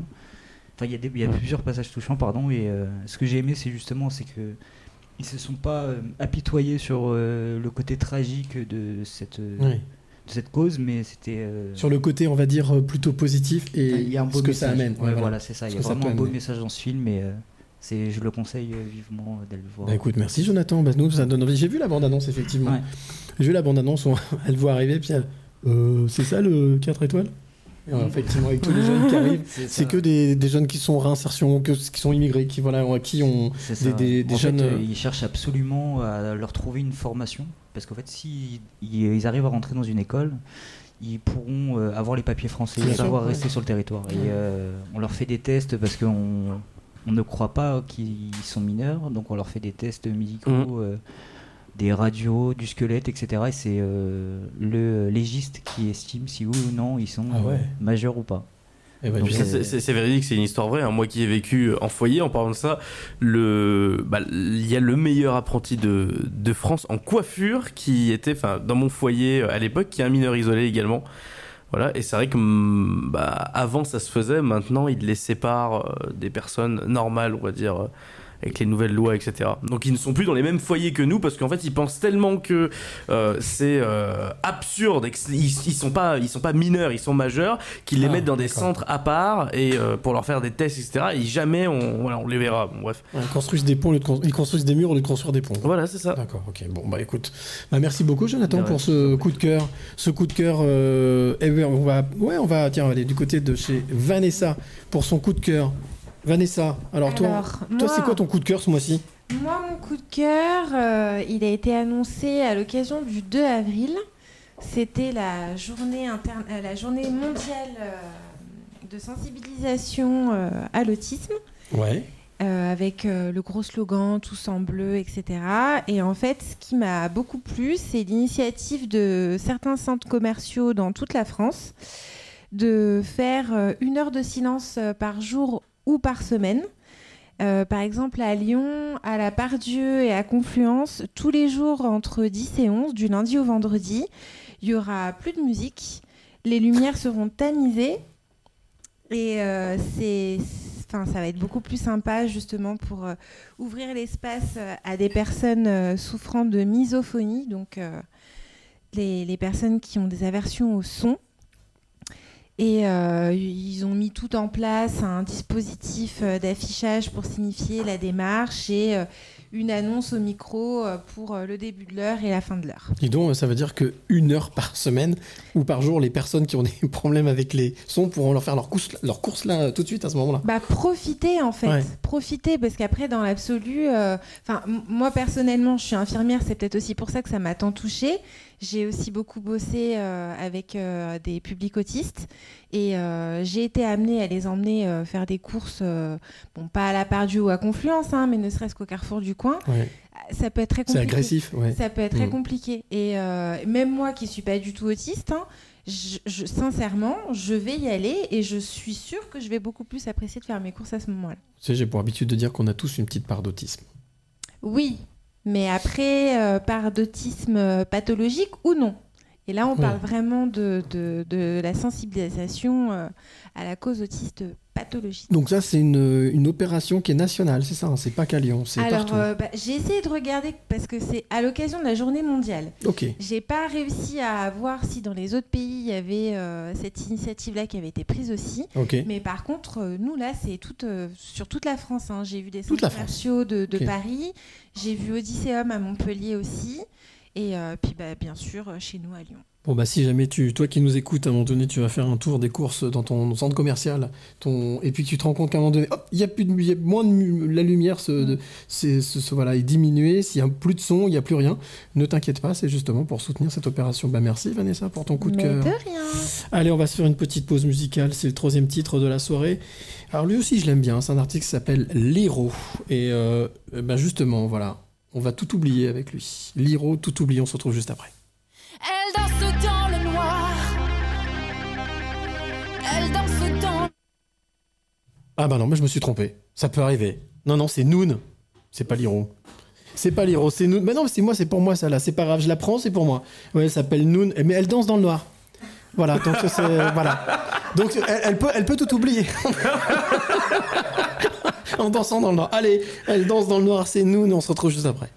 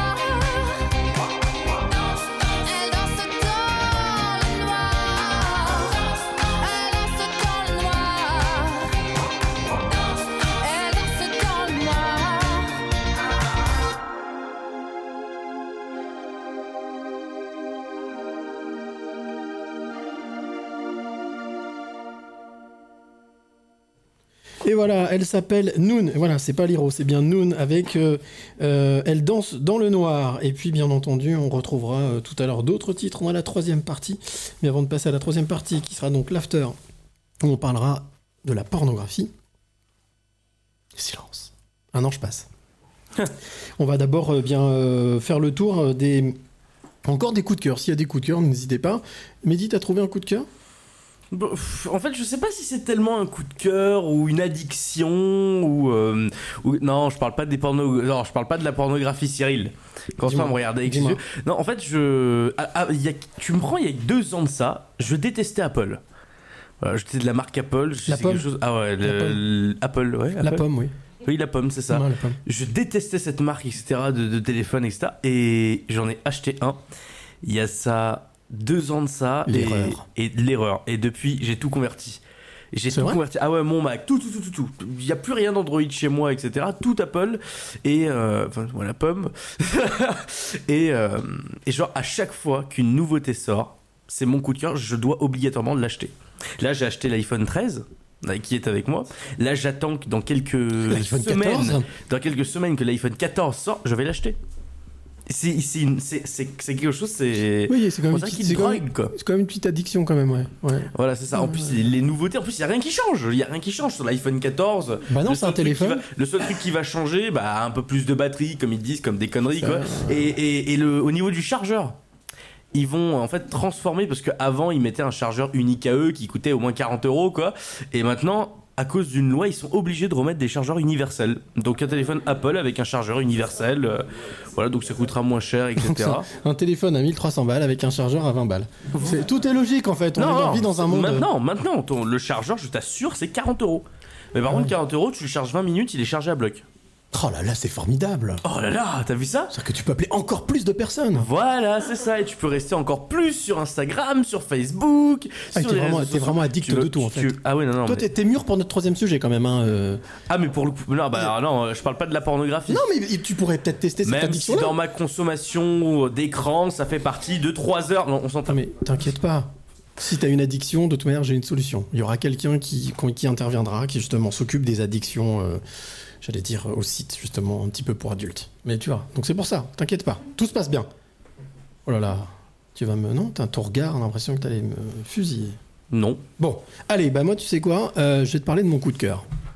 J'ai vécu un vrai coup de cœur. C'était la semaine dernière. Alors, je vais vous raconter ma vie, c'est pas grave, je vais faire comme Noémie. Euh, la semaine dernière, ça fait déjà un mois que je vais aller dans une nouvelle salle de spectacle, une nouvelle salle de concert à, à Lyon qui s'appelle la Chambre Noire. C'est dans le, pour ceux qui connaissent Lyon, dans le vieux Lyon, quartier Saint-Georges. C'est voilà, pas très loin, dans le vieux Lyon, sur les quais de Saône. Euh, et ça fait un mois que je me dis, allez, il faut y aller, il faut y aller. Je trouvais pas l'occasion. Et là, je vais dans un petit bistrot, un petit truc, un petit resto à côté de chez moi, pas très loin, là, dans le quartier, qui s'appelle le Nicéphore. Alors, on va voir si vous avez des références historiques. Nicéphore, ça vous fait penser à qui? Ouais, Nicéphore Niepce, l'inventeur de la photographie. Donc, ça s'appelle le Nicéphore, c'est un petit resto. Je les salue si jamais ils écoutent euh, le podcast. C'est pas les frères Lumière, en photographie? Ça, c'est le cinéma, les frères Lumière. Ah bon? Lumière. Euh, et donc, je rentre dans ce, ce petit resto, je m'assieds, et là, je vois un article collé sur le mur. Euh, la chambre noire, la nouvelle salle de spectacle lyonnaise. Je dis, super. Du coup, je me retourne vers le serveur, je dis, vous connaissez cette salle, c'est bien? Il me regarde, il sourit en fait. Bon, il avait son, il lui, il avait encore le masque. Ah, il sourit, donc il sourit avec ses yeux. Il me fait, bah oui, c'est nous qui, c'est nous qui avons créé la salle. Je dis, ah ouais, d'accord. Super cool. Il me dit, puis vous avez les programmateurs juste derrière. C'est pas cool. Je me retourne, donc je vais voir les programmateurs. Il y avait un gars, une fille, rien à voir avec le feuilleton, et je parle avec eux, et, et je leur dis, voilà, bah, en fait, je suis intéressé, je cherche des nouveaux talents pour un podcast qu'on produit avec des potes, et voilà. Ah, bah génial, bah tu sais quoi, viens ce soir. On a une artiste qui s'appelle Olga La Rouge. Je dis, bah ok, pas de problème. Bah tiens, je te mets une invite, viens, tu vas venir voir le spectacle, viens, ça va être super. Tu vas découvrir la salle, je te présente la salle, et en même temps, tu pourras voir le spectacle. Le concert. En plus, c'est un premier concert. Super. Donc le soir, je me pointe, 20h30, je rentre. C'est un ancien club de jazz. Donc avec une cave voûtée souterraine. Je rentre dans, la- la chambre noire, donc. En haut, bar. Vous imaginez, vous rentrez un petit sas, il y a un bar, voilà, qui est là, avec des petites tables, on peut boire, manger, etc. Il y avait euh, Olga qui était là, assise, qui était, pas, qui, était, qui était en train de flipper parce que c'est sa première scène, donc elle parlait avec des amis. Et puis donc, il y a une jeune fille qui m'accueille, qui me dit Tiens, viens, je vais vous présenter la salle. Et là, je suis descendu donc au sous-sol, dans cette cave voûtée. Je peux pas vous dire exactement ce que j'ai ressenti, mais en tout cas, un bien énorme. Je me suis vraiment, il y avait des bonnes ondes. Je me suis dit, oh, je vais passer une bonne soirée. Je pense que ça va devenir un QG cet endroit. Et donc, en fait, donc, je suis descendu, elle m'a fait visiter. Euh, ancienne, c'est une comédienne à la base qui maintenant travaille dans le spectacle, qui m'a fait visiter ce lieu. Il peut tenir 60, peut contenir 60 personnes. Et donc ce soir-là, il y avait la fameuse Olga Larouge qui euh, faisait son premier concert. Elle vient du Var, elle a 24 ans ou 25 ans, une jeune artiste. C'était sa première scène. Donc forcément beaucoup d'amis. Elle-même le dit, bon, je vais faire semblant qu'il n'y a pas d'amis dans la salle. Et puis bien entendu, euh, quand le, le concert a commencé, donc elle a commencé à interpréter un titre, euh, donc, à ce moment-là, moi, forcément, réflexe, j'ai filmé, j'ai enregistré. Donc là, elle était juste guitare sèche. Et elle commençait en fait à interpréter un titre de Whitney, de Whitney Houston, n'importe quoi, de Amy Winehouse, une reprise de Amy Winehouse. Et donc là, ça défile, ça défile, ça défile. Le public était là. C'était vers la fin du concert. Tout le monde était un peu dans l'ambiance. Tout le monde s'était un petit peu chauffé avec tous les titres. Et là, en fait, il y a vraiment une ambiance particulière avec ça.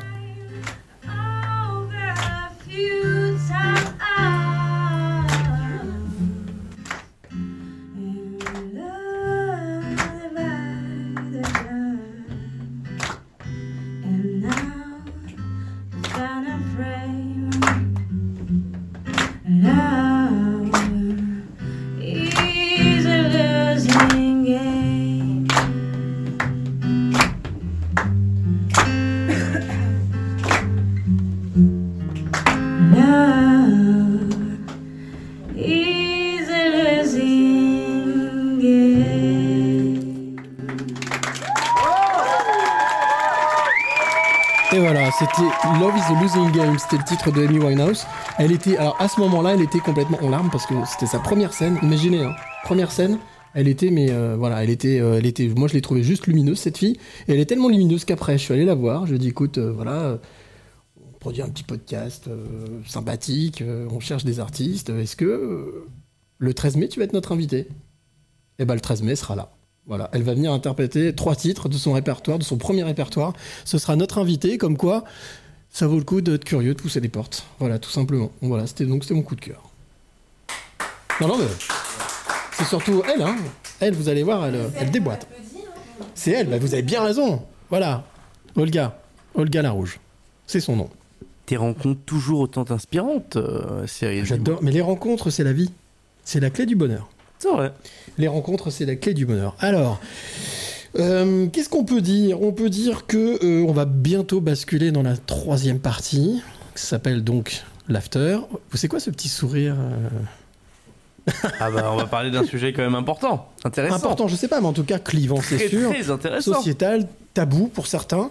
Euh, on aura donc euh, la chance d'avoir avec nous justement Véronique qui était tout Bah, à tous l'heure, mais justement qui n'a pas pris le table. train, qui est là, qui n'a pas pris le train, qui, qui va tout se passe bien. Euh, on aura aussi la chance d'avoir deux autres invités par téléphone. On aura avec nous par téléphone, hop, on aura Tanguy Laforgue qui lui en fait est alors thérapeute, coach, il accompagne les personnes qui euh, sont dépendantes de sites porno, donc en fait il, aide à, enlever l'addiction.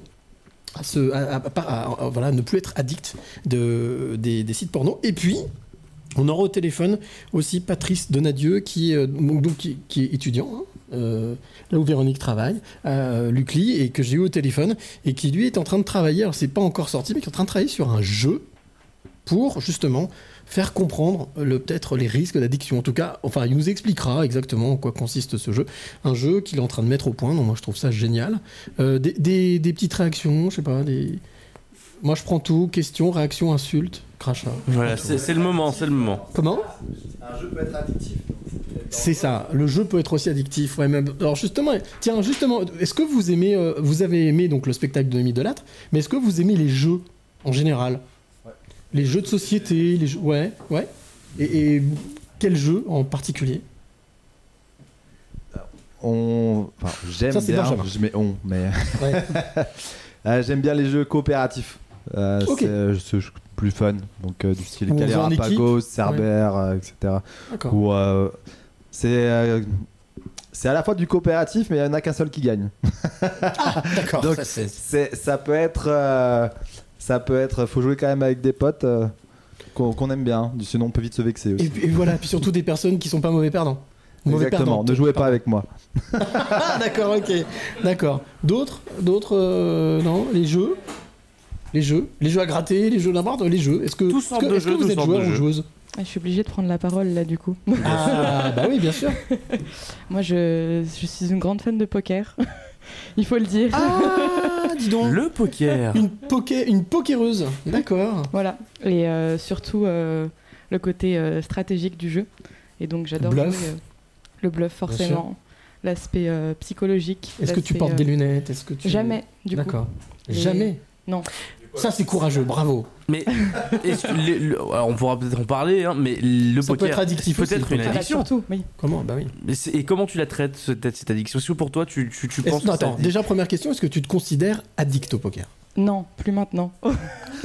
Ça y est, je me suis soigné. D'accord. Ah oui, d'accord. Donc c'est vraiment, tu jouais vraiment beaucoup? Euh, J'ai joué beaucoup, ouais. Euh, des nuits entières euh, il y a des années. C'est vrai? Mais euh, plus maintenant. Voilà. Mais avec devenu, euh, des, euh, des mises, avec des. Non, ou juste comme ça pour. Ah oui, le- toujours de l'argent, oui. Sinon, c'est pas drôle. Ah ouais Ah oui, comme quoi le poker, c'est pas que masculin, c'est féminin aussi. Bah surtout, ouais. Et du coup, ça met un certain avantage, en fait. Tu les as trouve. tous mis à l'amende?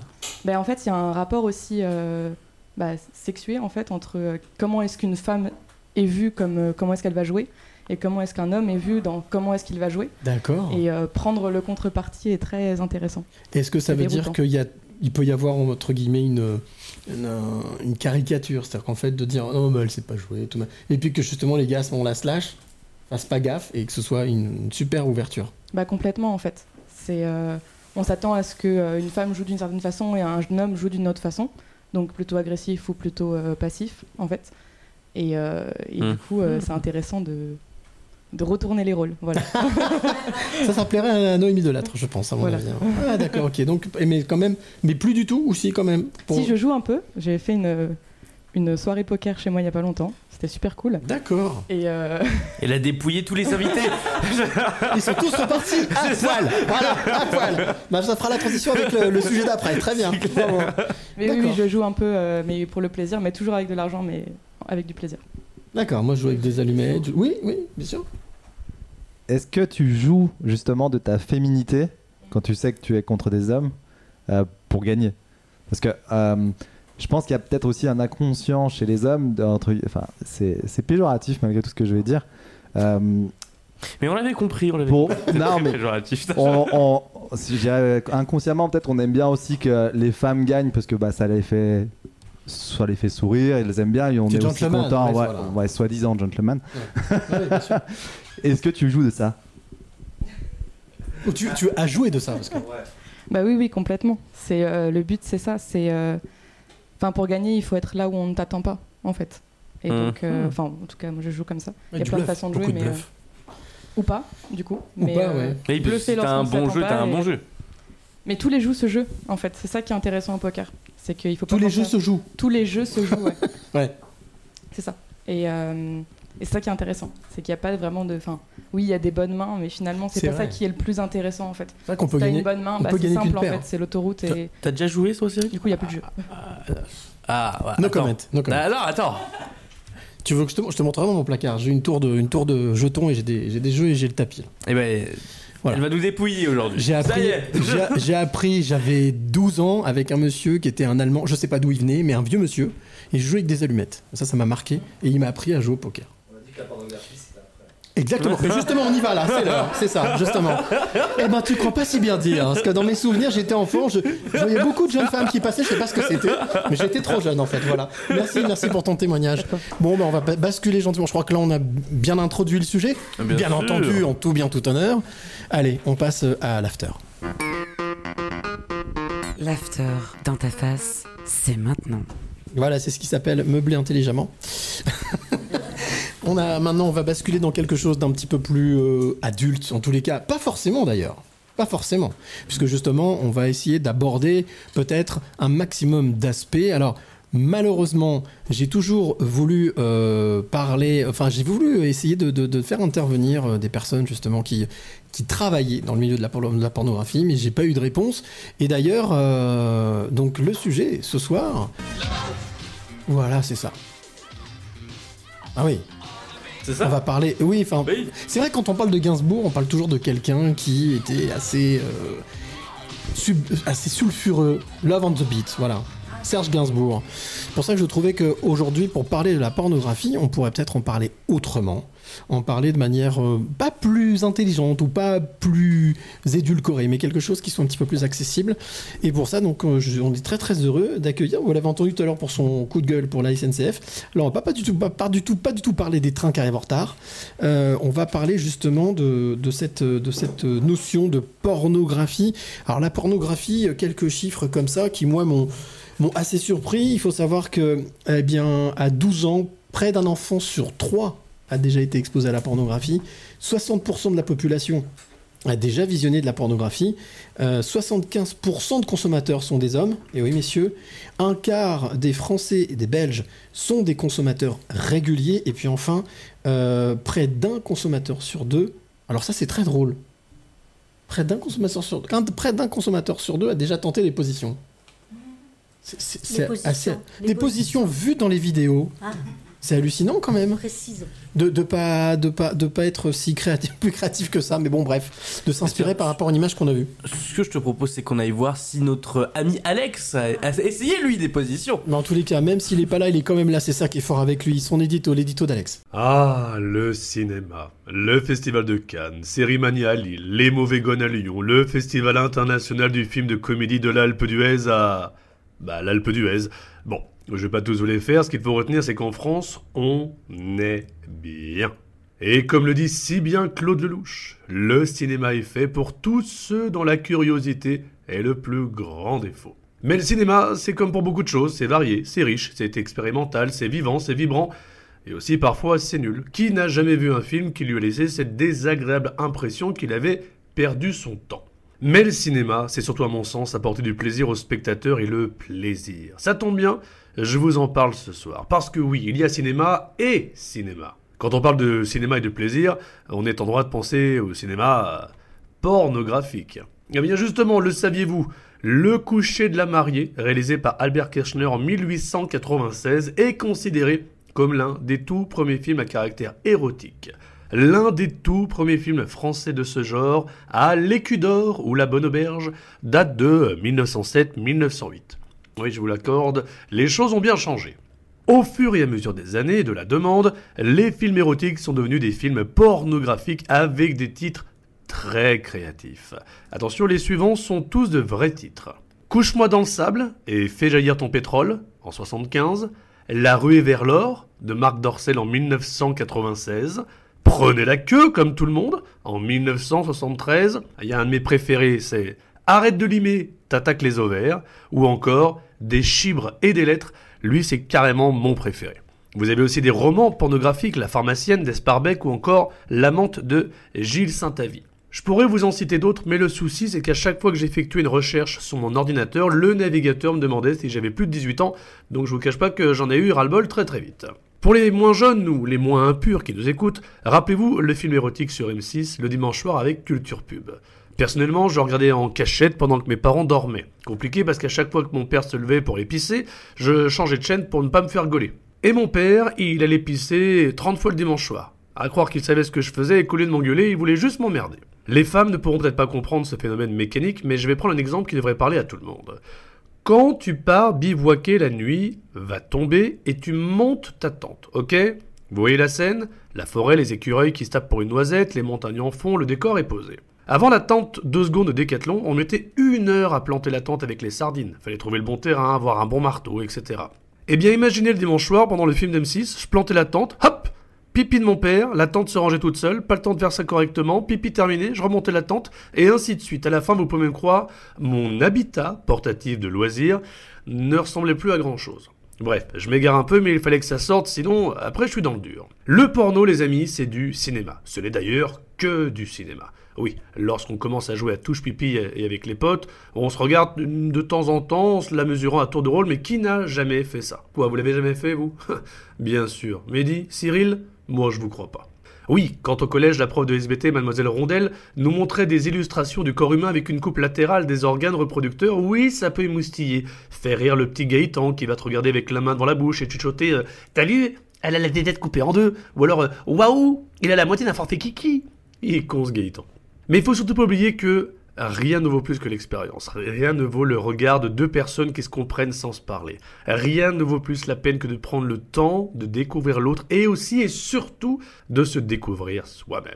Le porno, ça peut être une addiction avec un ponçage trop régulier, ça peut être un délire dans un couple, ça peut donner des idées, ça peut même permettre de parler de sujets tabous, mais quel homme ou quelle femme va se retrouver devant une baguette, une pompe à vélo ou devant un tuyau d'aspirateur et va se dire Oh mon Dieu, j'ai attendu ça toute la journée. Je ne dis pas qu'il y en a qui aiment pas, il faut tout pour faire un monde, hein. mais il y a quand même que dans le porno où Michel prend son pied de biche à deux mains et que Jackie lui dit euh, Vas-y mon plombier sauvage, débouche-moi le conduit, fort, vite, et mets-moi une fessée en plus, car je n'ai pas encore réglé le problème de ma relation avec mon père de Deep est un salaud.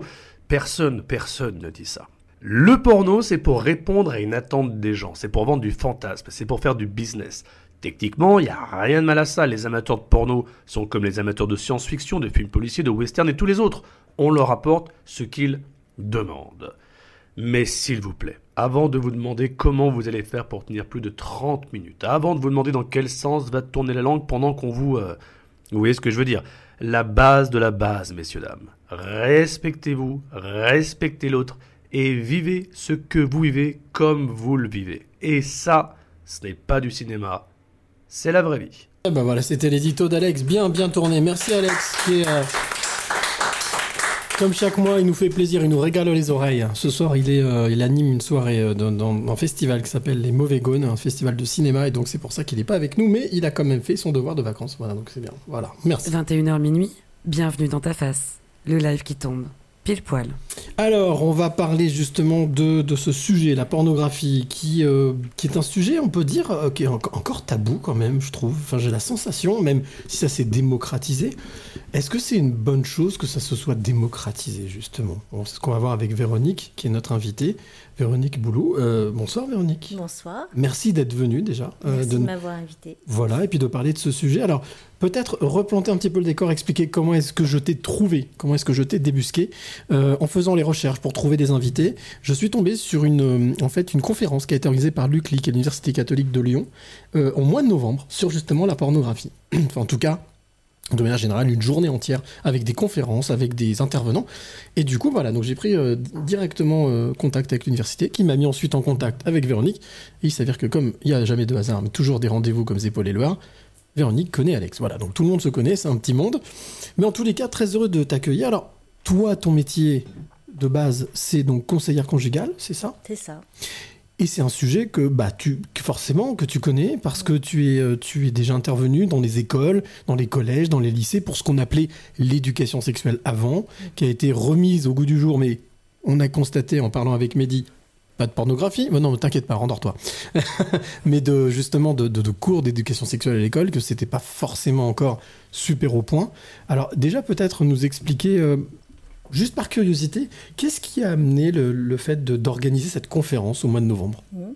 Ben, à l'UCLI, il y a un aumônier voilà, qui s'occupe euh, d'écouter et de, de faire tout ce qu'il a à faire en tant que travail, euh, dans son travail d'aumônier. Et euh, il est venu nous voir. Donc nous, moi, je travaille à l'Institut Société Famille, Mhm. qui fait partie de l'UCLI. Et dans ce cadre-là, donc, tu as parlé de conseillères conjugales et familiales. Je forme des conseillères conjugales et familiales. Et dans l'émission des conseillers conjugaux et familiaux, euh, il y a ce qui s'appelle donc l'animation à la vie affective, relationnelle et sexuelle dans les collèges et les lycées. Et, il, et il le savait. Voilà. D'accord. Euh, donc il nous a dit qu'il recevait beaucoup de jeunes. Alors des jeunes euh, qui, font, qui sont étudiants à l'UCLI et qui se posaient plein de questions dans leurs relations, dans leur vie affective, relationnelle et sexuelle, notamment en lien avec la pornographie. Donc il a dit il faut faire quelque chose. Quoi? On ne savait pas. C'était en 2017. D'accord. Donc euh, voilà. Euh, quatre ans, cinq ans, Oui, c'est ouais. ça. Et puis euh, bon, on a laissé passer un petit peu du temps, etc. Et puis euh, ben, on s'est dit que voilà, c'était, il fallait vraiment faire quelque chose. Et puis il y a eu tout ce qui était euh, l'augmentation de la consommation de la pornographie pendant le Covid aussi. Ah ouais? Ouais, ouais. Euh, alors particulièrement du côté des hommes, voilà, c'est ce qui a été observé en tous les cas. Et donc on s'est dit bon ben on peut plus attendre quoi, il faut vraiment faire quelque chose. Donc on s'est réunis, enfin, puis on a mis en place cette journée. Oui, Mehdi. Et pourquoi les sondages et même, euh, et même toi, euh, tu dis principalement, enfin, de ce côté, principalement les hommes. Pourquoi pas les femmes? Ils sont moins attirés par ça? Alors là, en fait, ce qui va se passer, c'est que moi, je pose habituellement plutôt les questions et en fait, j'aurais plutôt envie de vous demander, mais pourquoi vous pensez que plutôt les hommes? Donc moi, je peux répondre, mais quand j'interviens dans les collèges et les lycées, souvent, je renvoie la question en disant, qu'est-ce qui vous fait penser que euh, il y a plutôt des hommes Donc, comme il y a un petit public, je pense que... Je vais appeler Noémie aussi- Delattre. Je pense qu'elle saura. Pourquoi, oui, pourquoi plus, euh, pourquoi plus les hommes que les femmes? Pourtant, ce sont des chiffres, hein, tout à l'heure, c'est ce que je disais. Mais, mais euh, qu'est-ce qui nous fait dire que les hommes sont peut-être plus, plus portés justement sur la pornographie que les femmes? Moi, je pense que simplement les rapports sexuels qui sont présents dans la plupart des films pornographiques, on va dire euh, grand public, À caractère pour moi, tout à fait. ouais. euh, sont complètement éloignés et irréels concernant notre sexualité à nous, en fait. Ces, ces marteaux-piqueurs, là. euh, Oui, mais notre on sait sexualité. pas quoi en faire, en fait. Oui, Non, mais, mais notre la- la- sexualité la- à nous en général. La À question, nous, c'était les femmes, je veux dire. La, Bah, la question, aussi. la question que Mehdi posait, enfin que Mehdi posait, c'est comment, co- comment est-ce, comment ça se fait qu'on a cette idée-là C'est une idée alors qui est pas préconçue puisque les chiffres le disent, une majorité d'hommes euh, plus que de femmes. Mais qu'est-ce qui peut expliquer le fait qu'il y ait plus d'hommes que de femmes? Bah, Est-ce que c'est hormonal? Est-ce que c'est, sais c'est pas. éloigné de votre réalité aussi, mais ça vous fait plus rêver. Alors D'accord. peut-être. C'est le fantasme, Je sais alors. pas. Ouais. Alors que nous, euh, À l'heure franchement, actuelle, dans, ça titille certes, mais Au final, tu veux dire que je sais très bien que c'est pas comme ça que ça fonctionne en fait. c'est une question, Ah bah, c'est une histoire de romantisme? Est-ce que c'est une histoire de romantisme? nous aussi. Non, Non, non, c'est une histoire de sexualité pure et dure, hein, sans parler d'amour, D'accord. euh, mais qui ne correspond pas à, à- à la réalité de notre morphologie, j'ai envie de dire, de Hmm. notre fonctionnement. Et le de- plus souvent, les films pornographiques amènent le male gaze, c'est-à-dire le regard masculin. Ouais. Voilà. Donc ça rejoint effectivement tout ce que tu dis. Euh, c'est-à-dire que c'est filmé pour les hommes. Oui. Parce que euh, il y a une différence, alors euh, neurophysiologique, mais surtout dans l'éducation. Ce que vous, vous en avez parlé tout à l'heure en parlant des stéréotypes. hein. Mhm. C'est-à-dire que il y a aussi des études. Alors là, je parle sous couvert de mes collègues sociologues, puisque dans notre euh, éducation féminine, nous ne sommes pas éduquées à être désirantes. Je ne sais pas si vous voyez ce que ça veut dire, mais c'est-à-dire que depuis toute petite, euh, on a l'éducation, enfin dans l'éducation stéréotypée en tous les cas, les filles sont plutôt éduquées à ne pas être celles qui vont demander. Voilà. Et ça se, enfin, après, on le retrouve au niveau des entreprises, hein, c'est bien le problème. C'est-à-dire que c'est difficile quand on est éduqué à ne pas demander, et notamment à demander euh, l'ouverture à la sexualité, par exemple. Donc, Est-ce- on a- on- Est-ce que, ça, est-ce que ça a un rapport avec le fait d'une- d'une soumission, en tout cas d'une éducation euh, judéo-chrétienne, entre guillemets, ou en tout cas ancestrale, qui a toujours une... On parle de société patriarcale, justement. Est-ce que c'est lié à ça? Complètement. D'accord. Complètement.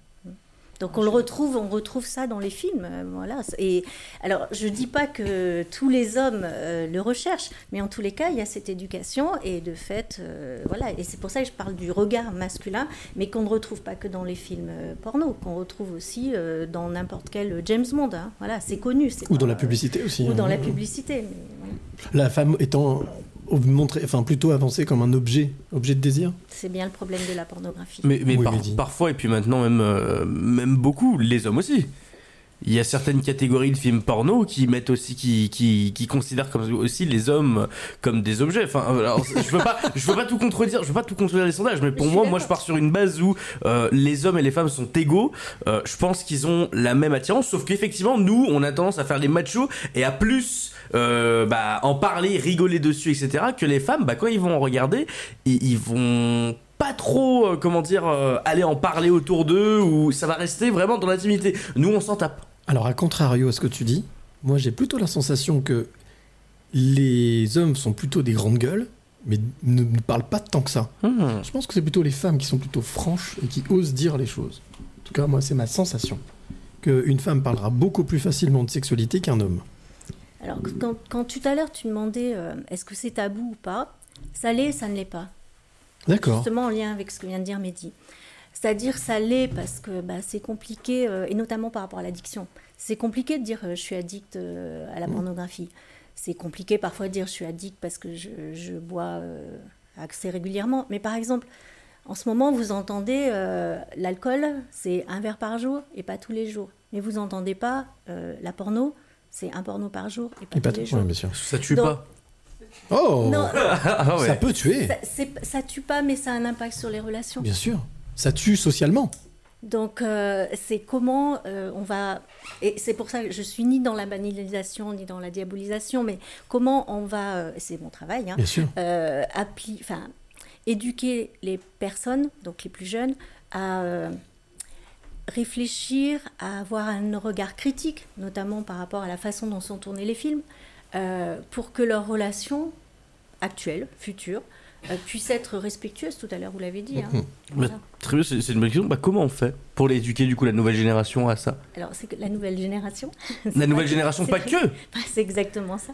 C'est-à-dire, c'est. euh, Ta question, c'est comment on fait quand on va dans les collèges ou comment on fait en général? Parce Les que, deux. euh, Bah, les deux, parce que arrive, bah, voilà, il y, a- il y a- il y a cette catégorie où là, c'est vrai que c'est tout nouveau de sensibiliser. euh, quand même, ça date de 2001, mais concrètement, on n'en entend pas parler tous les jours. Donc, c'est pour moi, c'est nouveau, etc., d'en d'en parler euh, un peu plus. Alors, comment on fait pour sensibiliser et la nouvelle génération euh, bah, à ce sujet-là? Mm. Qui voilà à ce sujet-là et comment on fait bah, pour sensibiliser euh, Cyril ou, Ouais. ou d'autres personnes D'autant plus que ça a été mis à disposition de plus en plus avec le avec l'arrivée du digital. C'est c'est un accès beaucoup plus simple. C'est exactement pour ça, quand tu disais tabou, ben non, en fait, il suffit d'un. Enfin, c'est ce que Ovid dit, euh, ça s'appelle un, un clic du pire, hein, c'est-à-dire, Mhm. hop, on y est. Euh, alors, en fait, c'est pas nous qui sensibilisons. C'est quand on arrive dans les collèges et les lycées, il y a beaucoup de questions autour de. euh, c'est. Enfin, c'est pas, pas des questions précises comme ça, mais on entend par rapport aux positions, justement. Euh, voilà. Est-ce que toutes les positions que l'on voit dans, la, dans les films pornographiques sont des positions qui, que l'on doit, enfin, enfin, qu'on doit faire?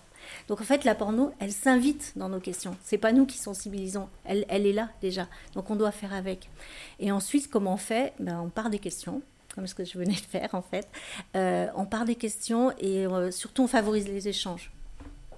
On n'a pas de réponse vraiment, mais par contre on demande euh, aux personnes qui sont avec nous, les jeunes, euh, vous, qu'est-ce que vous en pensez? On renvoie la question. Oui, c'est un bon moyen de, de désamorcer, en tout cas de faire réfléchir, de renvoyer une réflexion. On fait réfléchir et on fait réfléchir aussi, euh, par exemple, c'est quoi un cinéma? Enfin, c'est quoi le- le- le- la façon de réaliser un film? Mhm. Qui fait le scénario? Qui sont les acteurs? Et en fait, là, on ouvre déjà sur bah, c'est quoi un film pornographique? D'accord. Comment est-ce que justement on raconte une histoire? Comment l'histoire est fabriquée? Comment est-ce qu'elle est montée? Mm, Si c'est avec une idée préconçue ou pas? Mm.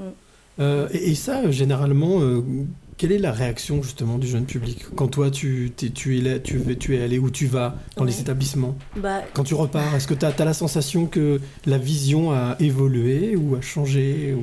Pas forcément la vision, mais déjà le fait qu'on puisse en parler Oui. à des Mhm. adultes, sans jugement, euh, parfois avec beaucoup d'humour, hein, euh, voilà, ça fait partie, euh, voilà, et puis surtout avec des mots, c'est-à-dire on, écoute leurs mots, hein, c'est beat, chat, etc., mais on prend ces mots-là aussi, on les accueille, et puis bah, voilà, on n'est pas non plus dans un jugement de ce qui peut être dit, parce que c'est leur conversation, pas quotidienne j'espère, mais quand même, ça en fait partie. Effectivement. Et, euh, et ça, parfois, ça change un peu leur regard. Après, c'est euh, les discussions autour de, euh, bah, vous, dans, dans le quotidien, c'est quoi vos relations entre vous, quoi? Pour recadrer, recentrer, essayer de renvoyer justement sur la réalité et la virtualité, ou en tout cas le côté un peu sensationnel. Oui? Euh, oui, juste euh, une petite remarque, parce qu'on parle de pornographie, on parle de films pornographiques. Euh, la pornographie aujourd'hui, c'est plus ça, enfin plus que ça en tout cas, loin de là. Aujourd'hui, euh, pour moi, la pornographie, on la consomme telle que l'on la désire, presque, j'ai envie de dire. Mhm. C'est-à-dire qu'on peut trouver absolument euh, tout ce que l'on souhaite. Donc on parle de films, comment c'est tourné, etc. Euh, je connais pas les chiffres, mais je pense qu'aujourd'hui, on consomme bien moins de films et plus de, euh, des vidéos euh, spécifiques, on va dire, qui, qui traitent la pornographie. Et je pense qu'à l'inverse, que ça reste tabou euh, pour tout le monde, euh, dans le sens où, euh, alors après, je connais pas les vies de tout à chacun, mais c'est un sujet que les parents n'évoquent pas forcément, que l'éducation n'aborde pas. En tout cas, on aborde les cours de SVT, mais on n'aborde pas la pornographie, en tout cas. Et du coup, l'intérêt de la pornographie naît justement, comme vous le disiez, de nos questions. Parce qu'en fait, on, ch- enfin, je pense parfois on cherche aussi des réponses où euh, effectivement il y en a, on veut se vanter euh, chez les copains, etc. Mais voilà, je pense que la pornographie, on y vient naturellement parce qu'on a des questions. Mhm. Et malheureusement, les réponses qu'on trouve sont erronées, mais après, euh, suivant euh, chaque personne. Tout dépend. Oui, voilà, ça dépend. Mais je pense que si on part sur les films justement érotiques, il y a plus de chances qu'elles soient erronées malgré tout. Bah, non, euh, allez-y, répondez, répondez, puis je poserai ma question après. En fait, le, le sous-titre de notre journée de- du 17 novembre, là, c'était un défi pour l'éducation à la sexualité. Mhm. C'est-à-dire qu'on voit bien que ce qui est dit, c'est que souvent, euh, quand je dis les jeunes, j'ai un peu du mal parce que c'est quand on en parle avec tout le monde, ça peut être un mode d'apprentissage aussi. C'est ce qui est dit en tous les cas. Et nous, on essaye de déconstruire ça. C'est-à-dire, ok, vous, vous avez bah, la liberté d'expression, hein, voilà, d'aller, Mhm. euh, de pouvoir euh, vous rendre sur les sites, et- mais sauf que ça ne peut pas être que de l'apprentissage par rapport à ça, parce que ce qui est véhiculé dans les films, bah, les vidéos, effectivement, comme vous dites, le, le clic là, euh, c'est pas forcément la réalité de la relation que vous allez avoir avec votre compagne et compagnon. C'est intéressant ce que tu disais parce que tu as utilisé un terme justement entre pornographique et érotique. Ce qui n'est pas tout à fait la même chose. Euh, si Quelle est la différence? pas, euh, La différence entre l'érotisme et la oui. pornographie. Mhm. Bah, si on revient sur l'histoire de la pornographie, la pornographie, c'était euh, le pornographe, c'est celui qui dessine des choses, enfin qui dessine et qui raconte des choses en lien avec de la prostitution. Donc ça, c'est le départ de la pornographie. L'érotisme, vous avez le terme éros, qui est quand même quelque chose de plutôt sympathique. Voilà. Donc il y a une différence entre viser quelque chose qui décrit euh, l'acte sexuel. D'ailleurs, c'est bien. euh, quand je dis le problème, c'est pas euh, pour euh, diaboliser, hein, mais c'est le problème, c'est que les corps sont morcelés. Et l'érotisme, où il y a quand même quelque chose qui est l'ordre du plaisir et du désir, et aussi dans les séances d'éducation à la vie affective, relationnelle et sexuelle. Alors, on ne le fait pas aussi frontal que ça, mais en tous les cas, on essaie de, de se demander si, enfin, de leur demander comment eux-mêmes se connectent à leur propre euh, plaisir, désir, et comment ils peuvent en parler à- aux autres, enfin, à l'autre, et ça dans la culture du consentement. Les, les deux sont mauvais? C'est-à-dire? Bah, C'est-à-dire, est-ce que les deux sont, sont, euh, sont très mauvais euh, bah, pas à l'édu- Je vais pas dire à l'éducation, mais dans la vie de tous les jours. Tu vois, L'érotisme et- Les deux, oui, c'est ça. L'érotisme et la pornographie. Mais ce serait mauvais pour qui? Et qui dirait que ce serait mauvais? Bah pour, pour les jeunes. Parce que la question, en souvent en principal qui tourne, c'est l'éducation des jeunes. Alors c'est vrai qu'il y, y a tout ça, mais c'est vrai que c'est ce qui, par exemple, l'État qui, euh, qui menace euh, les cinq grands sites pornographiques français euh, bah, à interdire euh, l'accès. Sinon, bah, là, ils veulent pas l'interdire parce que pour éviter des données, donc ils veulent concrètement les couper du marché français. Est-ce que c'est la solution? Sauf qu'il faut rappeler quand même que tous les sites pour adultes sont à même de mettre interdits au moins de 18 ans. Et que ça, malheureusement, tout le monde peut le contourner. hein. Bien sûr, mais c'est pour, ça, pour qu'ils demandaient à le faire identifier par une carte d'identité Mmh. ou une carte bancaire, ce qu'ils ne veulent pas faire parce que c'est de la violation de données et puis ça peut être euh, voilà, ça peut Mais a être priori, j'ai cru comprendre que ça gênait beaucoup hein, les, les, enfin, je sais pas si c'était sincère, mais en tous les cas, les producteurs euh, de, de l'industrie pornographique de toucher les jeunes, euh, c'est quelque chose qui les, qui les embête énormément. Euh, justement par rapport à l'image que ça peut donner. Euh, je sais pas, par rapport à la question que posait Mehdi. Bah, C'est l'histoire de mauvais. Ouais. C'est-à-dire en quoi c'est mauvais. Alors, euh, il n'y a, y a pas forcément d'études scientifiques. Et euh, moi, je suis dans une université. L'université, c'est le croisement, la pluridisciplinarité. Il n'y a pas forcément d'études scientifiques qui précisent que euh, ce qui est mauvais. Par contre, on s'aperçoit bien que ça a un impact sur les relations. Ça a un impact sur les- la création des fantasmes aussi. C'est-à-dire Mm. que, voilà, certes, au départ, ça peut être, ben voilà, ça peut ouvrir des fantasmes, sauf qu'à un moment, ça les, il y a une, enfin, ça les coupe, quoi. On bascule dans quelque chose On qui- bascule dans autre chose. Après, euh, tout à l'heure, euh, je ne sais plus qui est-ce qui a parlé d'inconscient. Enfin voilà. Et euh, là aussi, il y a des études euh, au niveau de bah, qu'est-ce, que, qu'est-ce qui se produit au niveau de l'inconscient? Et c'est, oui, c'est s'apercevoir que quand on est dans cette fonction qu'on appelle scopique, c'est-à-dire ce qu'on peut voir, voir, Mm. être vu, etc. Là aussi, bah, j'espère pour vous, avec votre amoureux ou votre amoureuse, que vous utilisez tous vos sens. Euh, dans un film porno, enfin une vidéo pornographique, euh, il n'y a pas 15 sens qui sont en action. Donc en fait, euh, c'est pas mauvais, mais c'est un peu restrictif. Oui, c'est de l'interprétation. Pardon? C'est de l'interprétation, tu dis? Pas de l'interprétation, mais c'est du, c'est c'est de la, enfin, je veux pas dire que c'est de la comédie, mais c'est, c'est joué, c'est, c'est une vidéo, c'est, effectivement, c'est voilà, c'est les Mais- mecs, ils ont, euh, ils ont tourné au moins 18 fois la scène pour, euh, pour que ça soit parfait à, à la fin. Oui, mais malheureusement, il y, y il y a euh, des artifices qui sont utilisés, il y a des choses qui sont pas dites. Euh, c'est justement, c'était l'objet d'un livre écrit par un journaliste qui, euh, qui s'est infiltré dans le monde porno, qui est devenu, qui s'est fait embaucher comme caméraman, euh, et qui, euh, qui justement expliquait que ben il y avait beaucoup de choses qu'on montrait pas et des voilà par exemple des, des, des, des, des- des garçons qui se faisaient des piqûres, des voilà des choses qui sont complètement superficielles et qui sont pas liées à la réalité. Mais bon, allez, on se retrouve. On je propose qu'on fasse une petite pause, petite pause musicale. Là pour le coup, c'est vraiment Liro, tout oublié. C'est le bon, c'est le bon titre. On va pas tout oublier. On va écouter Liro et on se retrouve juste après. Et balance Cyril. Non, je pense.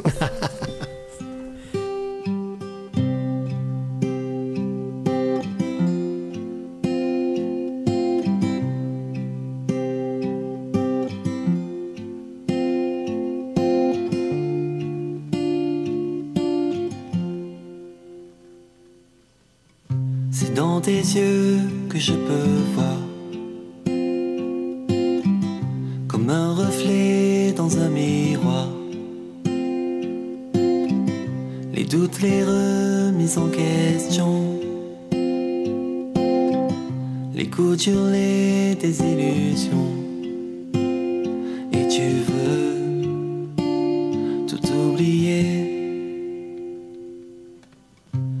ne s'efface pas.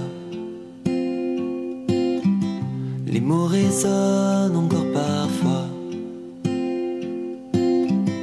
Quand il t'appelait autrement, qui te traitait d'une autre façon. Et tu veux tout oublier.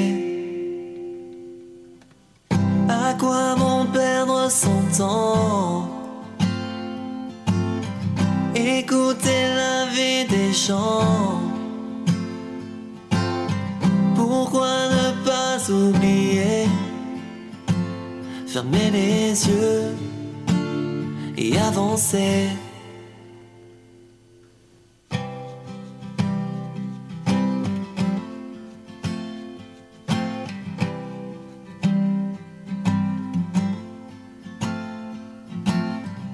Mais où est passée l'insouciance? Celle d'un enfant devenu grand. Avoir peur d'être différent. À cause des autres, tu le ressens. Et tu veux y échapper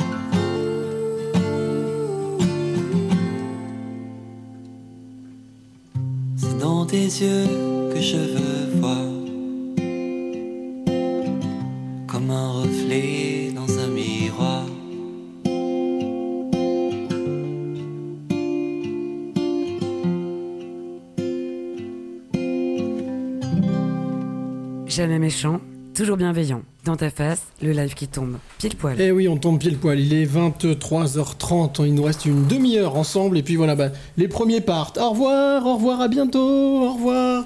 Voilà, Black Sweetie qui nous quitte. Vanessa qui est partie aussi. Et on se retrouve quand même encore pour toujours, encore une demi-heure pour parler de ce sujet sur la pornographie. Alors il y a six, causes privées qui nous dit Mais non, mais on vous voit pas. Mais c'est normal, on fait que de la radio. En fait, c'est pour ça. On a choisi de ne pas montrer les images et de garder le son. Euh, et c'est pour ça que vous ne voyez pas. Voilà, c'est tout à fait normal. Il n'y a pas de problème. Ne réglez, n'essayez pas de régler votre télé, comme dirait l'autre, ou votre téléphone. Tout se passe bien. Alors, on est toujours avec euh, Véronique Boulu pour parler justement de la pornographie. de l'impact de la pornographie, de ce qu'est devenu la pornographie aujourd'hui. Et on avait une discussion très intéressante justement pendant le, titre euh, de, de je vais y arriver, de l'IRO. C'est sur l'approche l'approche de cette pornographie avec différentes déclinaisons, c'est-à-dire qu'on parle de, de- de pornographie euh, éducative, de, enfin voilà, on essaye de décliner les choses pour peut-être pour, euh, pour euh, donner bonne conscience, non, je sais pas. Ah Pour oui, moi, c'est voilà, c'est vrai que par rapport aux recherches hein, que j'ai pu faire, donc il y a des pornos qui seraient appelés euh, des pornos éducatifs. hein, j'ai entendu ça. D'accord. Donc même dit convenable. Parce que, en lien avec ce qu'on disait, c'est-à-dire que est-ce que la pornographie pourrait être euh, une éducation, un apprentissage? Et là, on a bien vu que c'était une façon d'aller chercher des images, et ça revient, c'est en lien avec l'étymologie hein, de la pornographie, mais euh, que l'on puisse imaginer de la porno éducative convenable, euh, alors qu'il n'y aurait plus de transgression, et je pense que ça fait quand même partie de, des choses euh, qui sont en lien avec l'attirance pour la pornographie, c'est-à-dire cet aspect transgressif qui fait que c'est un tabou. Mhm. Euh, je, moi, je suis un peu dans le doute quand même. Après, il y a, la por- il y a le porno aussi qui est dit euh, éthique ou féministe, donc on fait le lien avec Madame Delattre. Euh, voilà, euh, là, ce qui est dit, alors c'est aussi surprenant par rapport à ce que nous on défend, puisque, enfin, quand je dis nous, c'est les conseillers conjugaux et familiaux, mais pas que l'éducation nationale, c'est-à-dire on dit, euh, voilà, le mieux ce serait quand même une éducation du regard critique, tout ce qu'on a dit tout à l'heure par rapport au cinéma, mais euh, enfin au cinéma, aux images, on va dire même. Donc la pornoéthique, ce serait, par exemple, hein, ce que j'ai vu, c'est-à-dire qu'il y a une personne qui observe les limites des uns et des autres, qui dit ça, si la personne ne veut pas le faire, elle ne le fait pas. D'accord. Voilà. Euh, ensuite, avec moins de plans, un travail collectif, euh, aussi. Ça peut euh, être collectif des fois. hein. Oui, mais un travail collectif, un, un travail collectif dans le sens que ce n'est pas une seule ou deux personnes qui décident. Parce que c'est en lien avec ce qu'on sait aussi sur les acteurs et les actrices porno, Mhm. qui se retrouvent à être dans des scènes qu'ils Oui. n'ont absolument pas voulu, des scènes de viol. Enfin voilà, ça on l'a entendu, on, parler. C'est ce que disait le journaliste d'ailleurs qui a écrit ce livre Ouais. d'immersion, qui disait qu'il y avait des des, actrices en fait qui étaient payées une misère et qui fois même se retrouvaient à faire des actes qu'elles ne voulaient pas, voilà, et qu'on les force. Ouais. Donc là, il n'y a plus de respect. Euh, des corps différents, des scripts non prédéfinis, mais vraiment, euh, ça rejoint un peu l'érotisme, c'est-à-dire comment on va jouer avec l'autre dans la relation euh, à la- à l'autre. Et puis, euh, bah, quelque chose de tout simple aussi, euh, dans la porno éthique, euh, il y a le préservatif qui, est, qui est utilisé, ce qui n'est pas le cas, avec des dépistages aussi ST, ce qui n'est pas le cas, cas dans la porno mainstream. Voilà. Moi, ce que je te propose, euh, Véronique, et ce que je vous propose à tous, c'est qu'on rejoigne euh, bah, notre premier invité par téléphone à distance. Il est dans le sud de la France. Je crois qu'il doit être du côté d'Aix. C'est Tanguy Laforgue. Tanguy Laforgue, lui, alors il est, euh, bah, son, son métier justement, c'est de d'écouter, d'être à l'écoute de celles et ceux qui se disent addicts des sites porno et de les, non pas de les ramener vers la lumière ou la raison, mais en tout cas de les aider justement peut-être à, à sortir de cette addiction. Allô? Oui, allô? Tanguy, bonsoir, ça va bien? Oui, bonsoir, ça va très bien, merci. Bon, alors très très heureux de t'accueillir. Euh, on est avec Véronique euh, Boulu, que tu connais. Alors tu étais intervenue, toi, justement, au mois de novembre dernier, lors de cette conférence. Explique-nous un petit peu ce que tu fais dans la vie. Euh, je suis euh, thérapeute depuis maintenant trois ans et je me suis spécialisé dans l'accompagnement de l'addiction à la pornographie. Qu'est-ce qui t'a, on va dire, euh, poussé ou en tout cas euh, engagé dans cette voie? Alors ce serait trop long pour, pour euh, tout expliquer en rentrant dans les détails. Peut-être pour, répondre simplement en quelques mots, il, y a eu un certain nombre de jalons dans mon parcours à la fois personnel et professionnel. Et notamment, il y a quatre ans, des expériences de parrainage de jeunes étudiants à Aix-en-Provence, là où j'habite, qui faisaient un parcours qui s'appelle Libre pour aimer, qui est un, parcours pour, euh, pour sortir de la pornographie. Et on m'avait proposé de, de parrainer ces jeunes. Donc, il n'y avait pas besoin d'avoir des compétences particulières. Hein. Il s'agissait simplement d'écouter, euh, d'encourager. Et donc, j'ai vécu plusieurs expériences de parrainage. Et c'est comme ça que qu'est venue l'idée euh, de, euh, de me reconvertir. Ça m'a plu, cette, euh, euh, cette posture d'accompagnement. Euh, et puis, j'ai pris conscience de, de la place que prenait cette problématique aujourd'hui dans notre société. Je me suis dit, il y a des besoins, il n'y a pas beaucoup d'offres euh, dans ce domaine. Et donc, je me suis, euh, je me suis jeté à l'eau, tout simplement. Que- Quel regard tu avais ou tu as toujours justement sur ce sujet, sur la pornographie, sur, sur pas forcément l'industrie, mais en tous les cas sur, sur ce qu'on ce qu'on peut, ce qui est consommable? Euh, moi, je me, je me place euh, dans, dans ma posture, enfin, je suis sur ma posture de thérapeute et ce que je constate, c'est que euh, les personnes qui sont euh, prises dans les, dans les griffes de l'addiction euh, souffrent énormément. Donc, j'essaye de les aider et notamment, il y a un travail très important à faire pour aider les personnes à se libérer de leur honte et de leur culpabilité. Voilà. Ça, je crois que ça, ça résume bien les choses. C'est beaucoup de honte et beaucoup de culpabilité. Est-ce que ça veut dire que, on en parlait tout à l'heure avec Véronique, le fait de discuter, d'écouter, de laisser la possibilité de s'exprimer, la possibilité à la personne de s'exprimer sans la juger, on va dire que c'est une, bonne partie de la thérapie? Alors c'est extrêmement important. Écouter, permettre à la personne de, de verbaliser, euh, lui permettre de déposer sa honte, sa culpabilité, euh, lui faire sentir qu'elle n'est pas jugée, qu'elle est accueillie de manière inconditionnelle. C'est extrêmement important.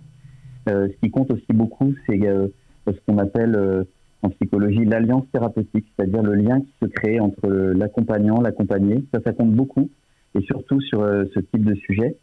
Euh, maintenant, euh, parler, c'est pas suffisant. Euh, J'ai envie de dire la, la, la, psychanalyse à l'ancienne, c'est-à-dire je suis allongé sur le canapé, je parle et je regarde le plafond. Je caricature, hein. Euh, c'est pas suffisant. Alors, en fait, pour sortir de l'addiction, il faut surtout se mettre debout. Euh, il faut regarder devant soi. Euh, il faut savoir où on veut aller et puis il faut il faut passer à l'action. Voilà, ça c'est vraiment euh, essentiel. Quels sont, quels sont les, comment est-ce que tu t'y prends sans forcément donner toutes les ficelles Ou en tout cas, bon, je pense qu'à mon avis, il y a énormément de méthodes. Il y a peut-être quasiment autant de méthodes qu'il y a de personnes ou de cas. Mais on va dire quelles sont les, les, quelques clés que, que tu donnes aux personnes qui viennent te voir, qui tiens justement très intéressant, plutôt hommes, plutôt femmes, ou les deux?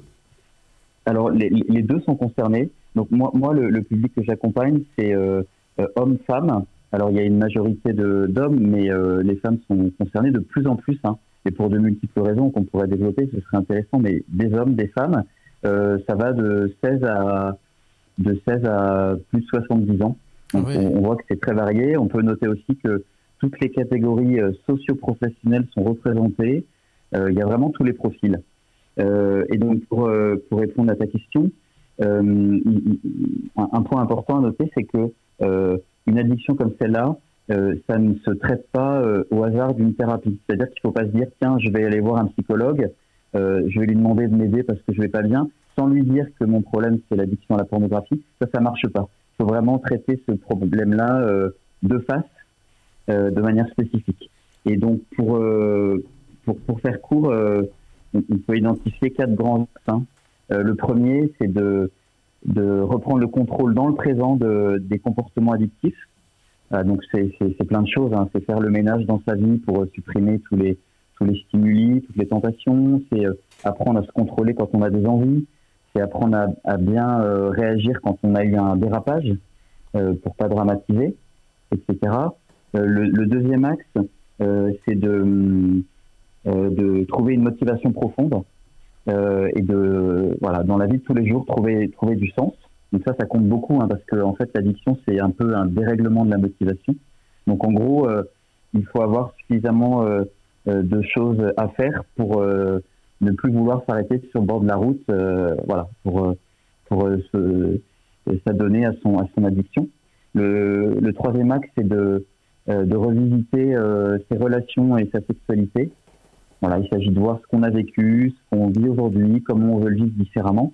Et puis le quatrième axe, qui est un axe fondamental et sur lequel il est bon euh, d'être accompagné par un professionnel, c'est renforcer le, tout ce qu'il y a de, de, fragile dans le psychisme. Dernière question, Tanguy. Est-ce que euh, la place de la confiance en soi est importante? Est-ce que au final, les personnes qui viennent te voir, tu te rends compte qu'elles ont un point commun C'est le manque de confiance en elles ou le, manque, le fait de ne pas croire en elles? Alors exactement. Alors c'est pas le c'est pas le seul problème, mais un point commun parmi d'autres, mais que l'on retrouve systématiquement euh, chez les personnes qui sont touchées par une addiction, c'est la confiance en soi.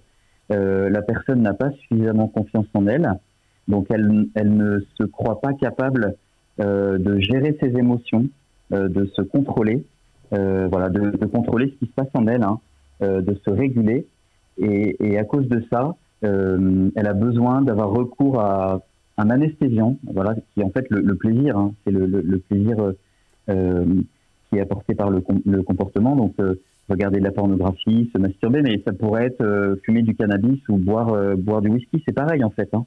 C'est exactement pareil. Voilà, donc effectivement, il y a, un vrai sujet autour de la confiance en soi. Merci beaucoup Tanguy pour, euh, pour ta participation. Je rappelle que tu es donc à Aix-en-Provence. Ton, ton, ta structure, en tout cas, s'appelle Hacker, euh, Cœur Hacker, c'est ça hein? C'est ça, c'est ça. Et alors oui, oui, je suis à, je suis, je suis Aix-en-Provence, mais euh, je voudrais signaler un, point important, c'est qu'en fait, euh, 98% euh, de mes accompagnements, je les fais à distance. Euh, donc les personnes que j'accompagne sont partout en France, à l'étranger, enfin sur euh, tous les continents.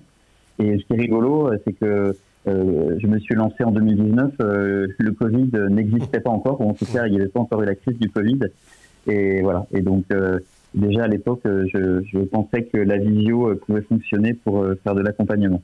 En tout cas, Voilà. merci pour ton témoignage, Tanguy. Donc, tu es à Aix-en-Provence, et puis ben, euh, bonne continuation, et puis merci pour ton témoignage. Merci. Merci, Merci à toi. beaucoup. Merci, pour ta participation. Au revoir. Voilà, Tanguy Laforgue, donc, euh, qui nous a parlé de, de, voilà, la thérapie. hein. donc, euh, on est vraiment sur une addiction, euh, comme il le disait, hein, comme le cannabis, enfin, comme fumer, boire. voilà, ça reste une addiction, donc ça se soigne de la même manière avec le mental. Oui, je sais. il a entendu une personne a voulu qu'on l'appelle parce qu'il a, il a entendu le mot pornographie Ah, je et il s'est dit qu'il ne peut pas Je sais, je sais qui c'est. passer une émission sans parler de pornographie. Allez. Il est addict Allez, à. Tinder et il faut l'aider. Il s'appelle Alex. Allez, Alex, comment ça va? La por- le porno, c'est la vie, les mecs. Le porno, c'est la vie. je, je oh, moi, je connaissais le gras, c'est la vie, mais bon, voilà. Après, comment ça Non, se non, passe mais du le côté porno, de les mecs. Comment ça se passe du côté de Confluence? On a écouté ton édito, était très bien. Vraiment, on a tous rigolé. Ah bah écoutez, euh, merci beaucoup. Bah, côté Confluence, ça se passe très bien. On vient de terminer le festival des mauvais gommes. Vous allez certainement voir des photos sur le web. Il y avait Fabrice Tiozo, un champion de boxe. Ouais. Et en fait, euh, je présentais le film Snatch. Ah. Et euh, on a fait une petite mise en scène avec Fabrice Tiozo. Il m'a mis, il m'a mis un gros pain dans ma gueule devant tout le monde. Donc euh, c'était bien. Eh ben, écoute, euh, en tout cas, on se retrouve le 13 mai. Tu, tu nous rejoins, tu reviens le 13 mai. Ah oui, je, euh, mais je m'excuse auprès de tout le monde pour ce soir, mais là, je ne pouvais pas faire autrement, malheureusement. T'as pas à t'excuser, c'est Ça s'est normal. bien c'est- passé? C'est travail, c'est boulot. Bah écoute, nous, toi t'as fini, nous on a encore une petite, un petit, petit quart d'heure, 20 minutes quand même pour bosser. Ouais, nickel, tout s'est bien passé, l'émission, Cyril, franchement. euh, Oui. Cyril, absolument, je te pose une question. Dis-moi. Et elle me tient à cœur. Bah si elle te tient Regarde Mehdi droit dans les yeux. Oui. Regarde Mehdi droit dans les yeux et dis-moi qu'il a pas merdé ce soir. Il a été bon. Il a... Non, il a pas merdé ce soir. C'est Cyril qui s'est merdé à proprement parler. non, Moi, c'est je le c'est moi qui me suis planté une fois. Mais non, non, il a pas, non, non, il a été, il a Mais été tu vois, correct. Alex, quand, quand t'es pas là, tout se passe bien. Mais prends, pas- prends ton temps pour revenir, voilà. Prends Non, ton non, temps. on se retrouve Tu le vois, ça 13 c'est mai. moche. Ça c'est moche. J'allais faire un compliment, c'est moche. C'est. Allez, finis bien la soirée, on se retrouve le 13 mai, nous on va continuer avec ce, ce sujet sur la pornographie. Merci pour ton petit coup de fil. Bah écoutez, c'est normal, jeune homme. Allez. Bonsoir Alex. Voilà, Véronique te dit bonsoir. Ah Eh bah Véro, je te fais des gros bisous. Salut. Bonne soirée, merci Eh ben, allez, Alex. courage, Alex. Bonne, Bonne soirée. soirée, Ciao, bise. Bisous. Bise. Allez, avant de continuer à parler, euh, justement, échanger sur la pornographie, on va retrouver le dernier titre. On va écouter le dernier titre de la soirée. Elle s'app- elle s'appelle Sarah Kaibo. Ce titre s'appelle Je sais que t'es là. Justement, on parlait du confinement. C'est un titre qu'elle avait enregistré pendant le confinement. Euh, un titre qu'elle avait enregistré euh, sur sa page Facebook en vidéo, en live. Et je kiffe ce titre. Allez, on l'écoute et on se retrouve juste après.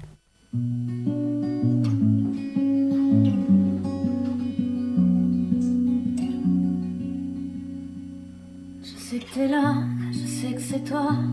J'entends ton rire, j'entends ta voix. Plus t'es parti, et plus je te vois. Plus tu t'en vas, et plus t'es là. Je sais que t'es là, au coin de mon cœur. Dans mes je sais plus, dans mes j'ai peur.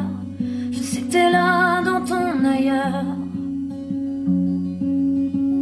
Je sais que t'es là, dans les nuages. T'arrives à calmer mes orages. Tu me rends plus belle, tu me rends plus sage. Qu'il doit être beau ton voyage. T'es là toujours dans ma guitare. Dans mes trop vite, dans mes retards. Je sais que t'es là dans mes nuits noires. Parce que t'es là. La la la la, la la, la la la. Tu sais, je vais bien. La la, parce que T'es là. La la la la tu sais je vais bien. T'es là aussi dans mes silences. Je sens ton souffle ta présence. Quand je ne veux plus t'es l'or pour supporter tous mes remords. T'es là partout en fleurs, ton bijou posé sur mon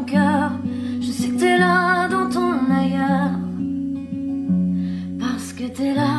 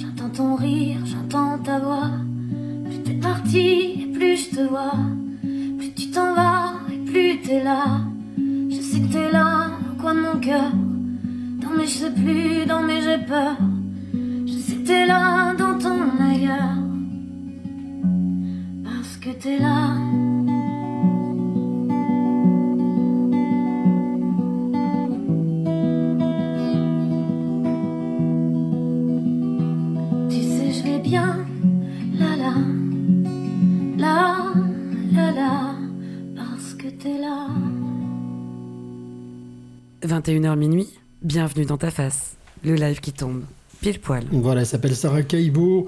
Je sais que t'es là. Je crois qu'elle avait écrit cette chanson euh, en pensant à sa grand-mère. Voilà, donc une très belle chanson, très belle mélodie. On se retrouve, euh, allez, pour le dernier quart d'heure pour euh, parler de pornographie dans l'after, l'émission Dans ta face. On est en direct donc jusqu'à minuit. On va reprendre le, le- tranquillement le, le fil de cette discussion avec Véronique. On vient de parler juste avant avec Tanguy Lafort qui lui est thérapeute. C'est quand même fou quand même qu'on puisse s'imaginer qu'on soigne du sexe. Qu'on soigne quelqu'un à cause de...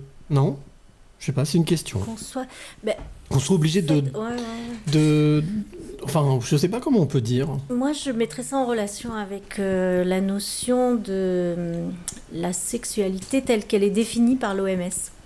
C'est-à-dire que l'Organisation mondiale de la santé parle de la sexualité, mais pas comme de la sexualité euh, en absence de maladie, mais comme euh, la sexualité comme source de bien-être. On en a parlé tout à l'heure, on a parlé des bons moments, Oui. etc., du plaisir, du plaisir du jeu.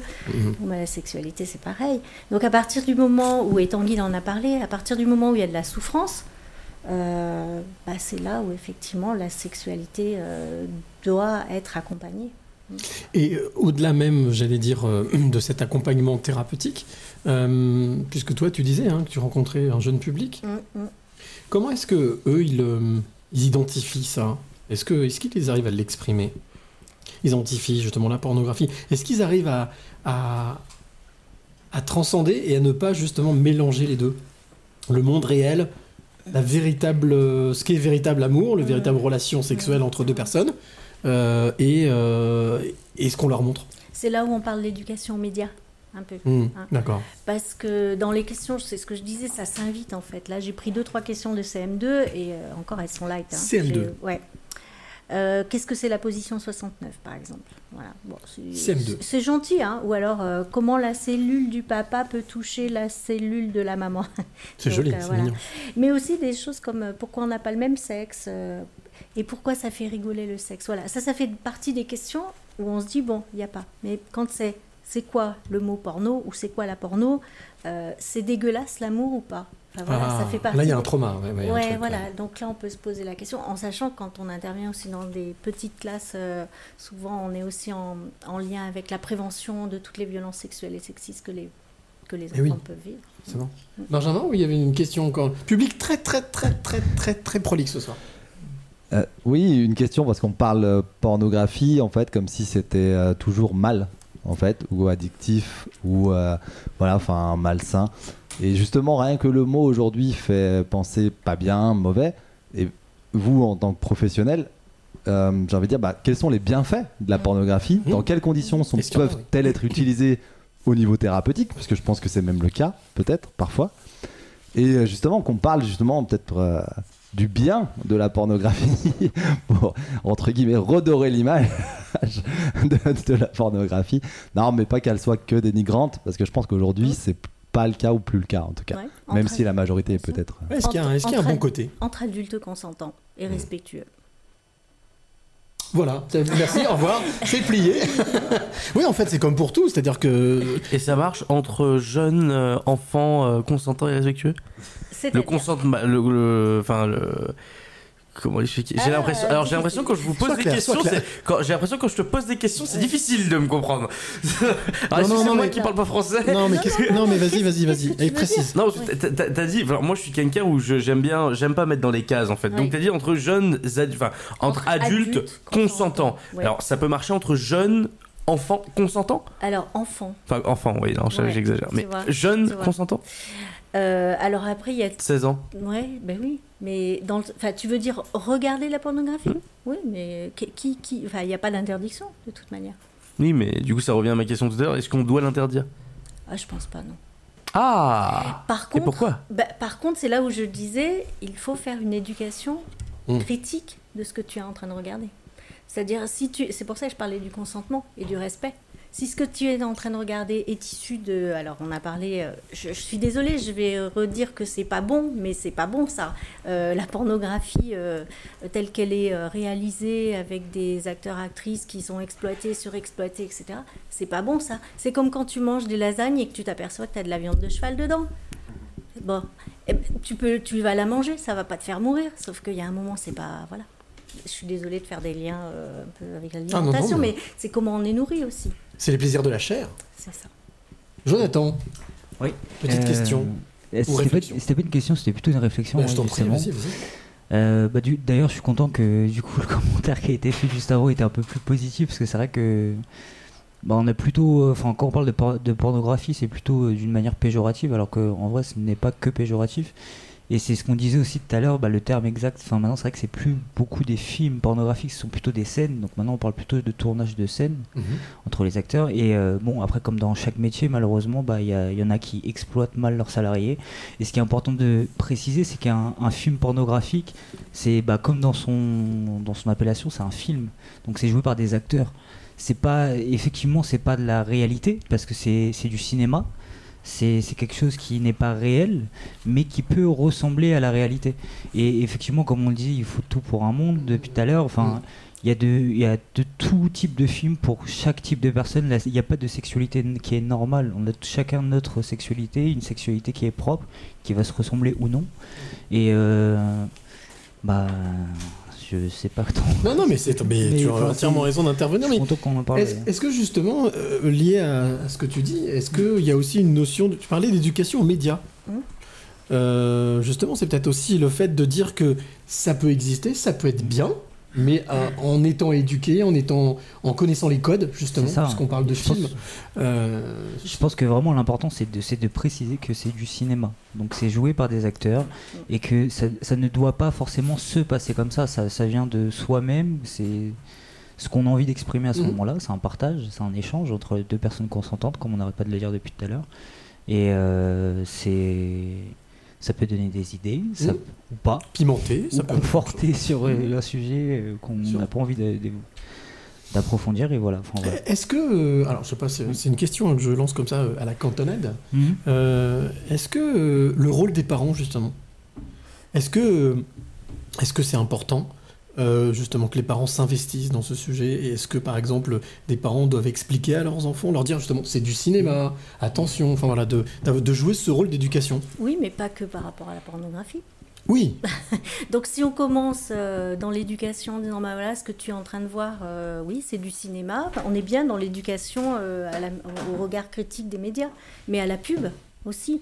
Euh, c'est- et puis, euh, alors, parfois mes enfants pourraient m'en vouloir, mais à dire est-ce que c'est ça qui va te rendre heureux? Et le ça, c'est pas que euh, les images, c'est aussi euh, ce que tu vas manger. Mm. Voilà.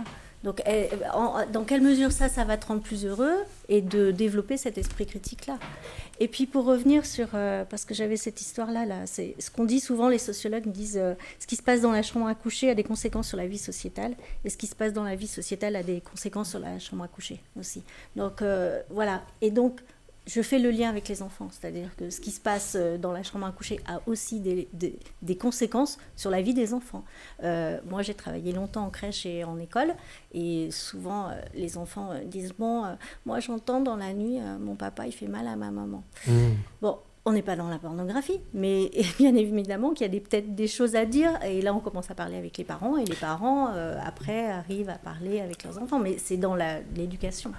Après, je pense qu'il faut aussi, euh, comment dire, euh, enfin, c'est délicat euh, de dire ça. Effectivement, c'est, sais pas si c'est traumatique ou pas, mais effectivement, c'est, c'est- c'est- ça peut être dangereux euh, et pas bien pour eux. Mais après, euh, Pour eux, tu veux dire. Enfin, pour, pour les enfants. Je réagis euh, du coup à ce que vous venez de dire il y a deux secondes.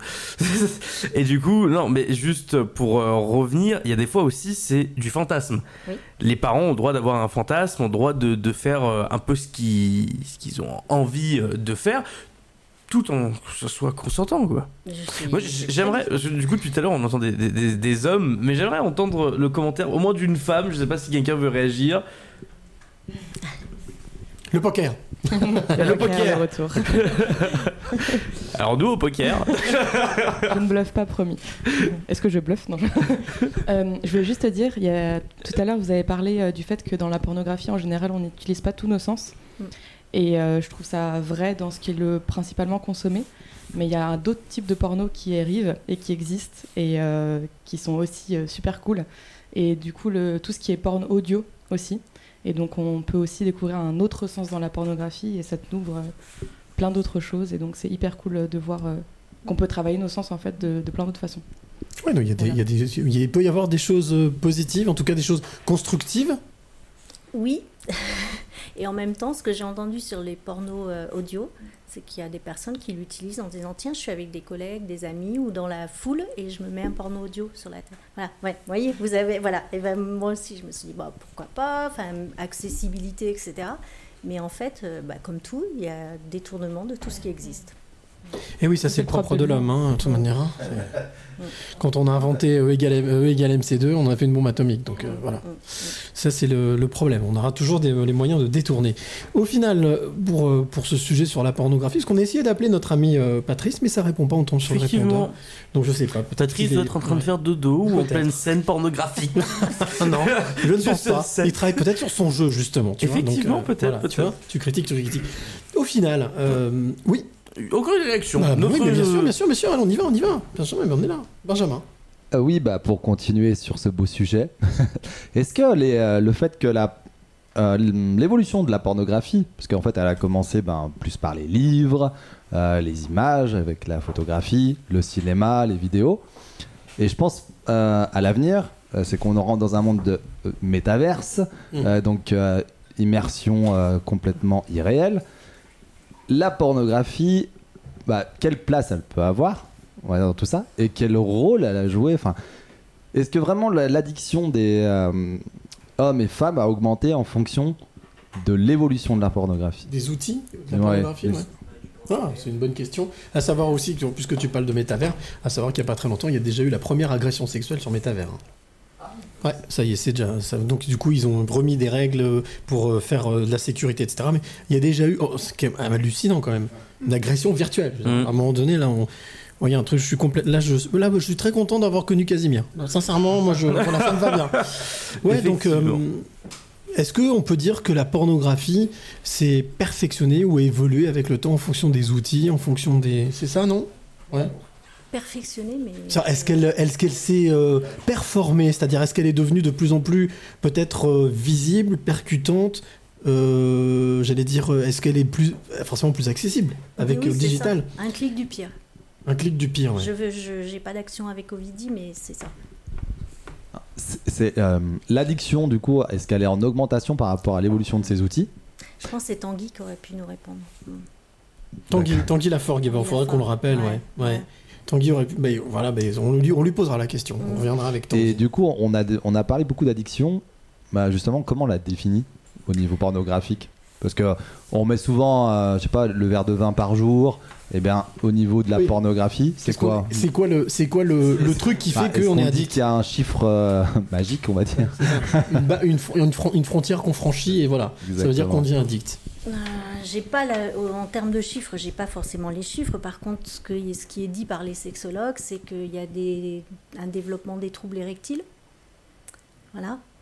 Euh, qu'il y a une incapacité d'atteindre l'orgasme avec le partenaire réel, parce qu'il y a besoin de ces images pour le faire. euh, qu'il y a aussi une recherche de plus en plus extrême euh, de cons- enfin, dans la consommation de la pornographie. Donc toutes ces choses, je, je n'ai pas la quantité, mais en tous les cas, quand les sexologues euh, et sexothérapeutes reçoivent, ou même par rapport à Tanguy, je pense que c'est à partir de ce moment-là qu'ils peuvent par- parler de- d'addiction. Voilà. Il y a une- aussi une banalisation, la fam- familiarisation, je sais pas. Oui, on parle de pornocratisation. Oui, pornocratisation, Voilà, ouais. ouais, ouais. Donc, Oui. Mon Cyril, il est minuit 2 à Lyon, 18h02 à Washington, 2h02 à Saint-Denis et 1h02 à Kiev. Alors tu vois Véronique, ça c'est une manière élégante de dire ferme ta gueule. Voilà, Mais bon voilà, voilà, c'est dire on est arrivé à la fin. Je te rappelle quand même que pour l'histoire de l'amour, on était fait jusqu'à minuit et demi. Mais bon c'est vrai, t'as raison, on va pas pousser le bouchon trop trop loin. C'est Euh, très bien que moi j'aime bien être à l'heure. Oui, on va finir avec. Avec l'amour. On va finir avec l'amour, c'est bien avec l'amour. Avec l'amour, on fait tout. Après, en tous les cas, pas l'amour. ce qu'on pourra retenir, c'est que tout est accessible à partir du moment où on est consentant. Voilà, où on respecte l'autre.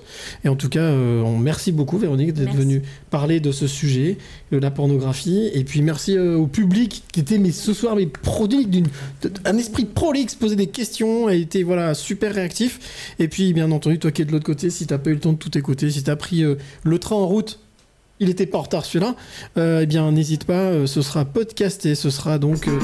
tu pourras retrouver cette émission en podcast. Euh, mais quant à nous, on se retrouve euh, le 13 mai, vendredi 13 mai. On n'a pas encore la, la thématique, on sait pas, on va voir, on va réfléchir, on va faire une vient réunion. au talent, tu sais très bien. Voilà, c'est ça, réunion, on fera une autre réunion qui nous permettra de faire une réunion, puis avec cette réunion, on pourra ça. donc que- se que réunir. Bah, que souvent je suis pas là aux réunions, c'est ça. Voilà. Donc une contre- réunion qui va servir à planifier une réunion où je serai là, où je vais pas venir, du coup on va Voilà. organiser une autre réunion où je serai là. Par contre, ce qui est sûr, c'est que pendant ces réunions, on regarde pas de porno. hein. Ça, c'est sûr. Ça, je te, je te Ah, le ah bon Ouais. Je croyais que ah, mais c'était c'est au peut-être pour ça programme. que tu viens pas. Ah bah, ok, ça. d'accord. Je comprends mieux. Allez, on vous embrasse. Passez une très belle soirée. On se retrouve très très bientôt pour. euh, ce sera déjà le 9ème. Euh, 9ème dans ta face. Et puis, euh, ben.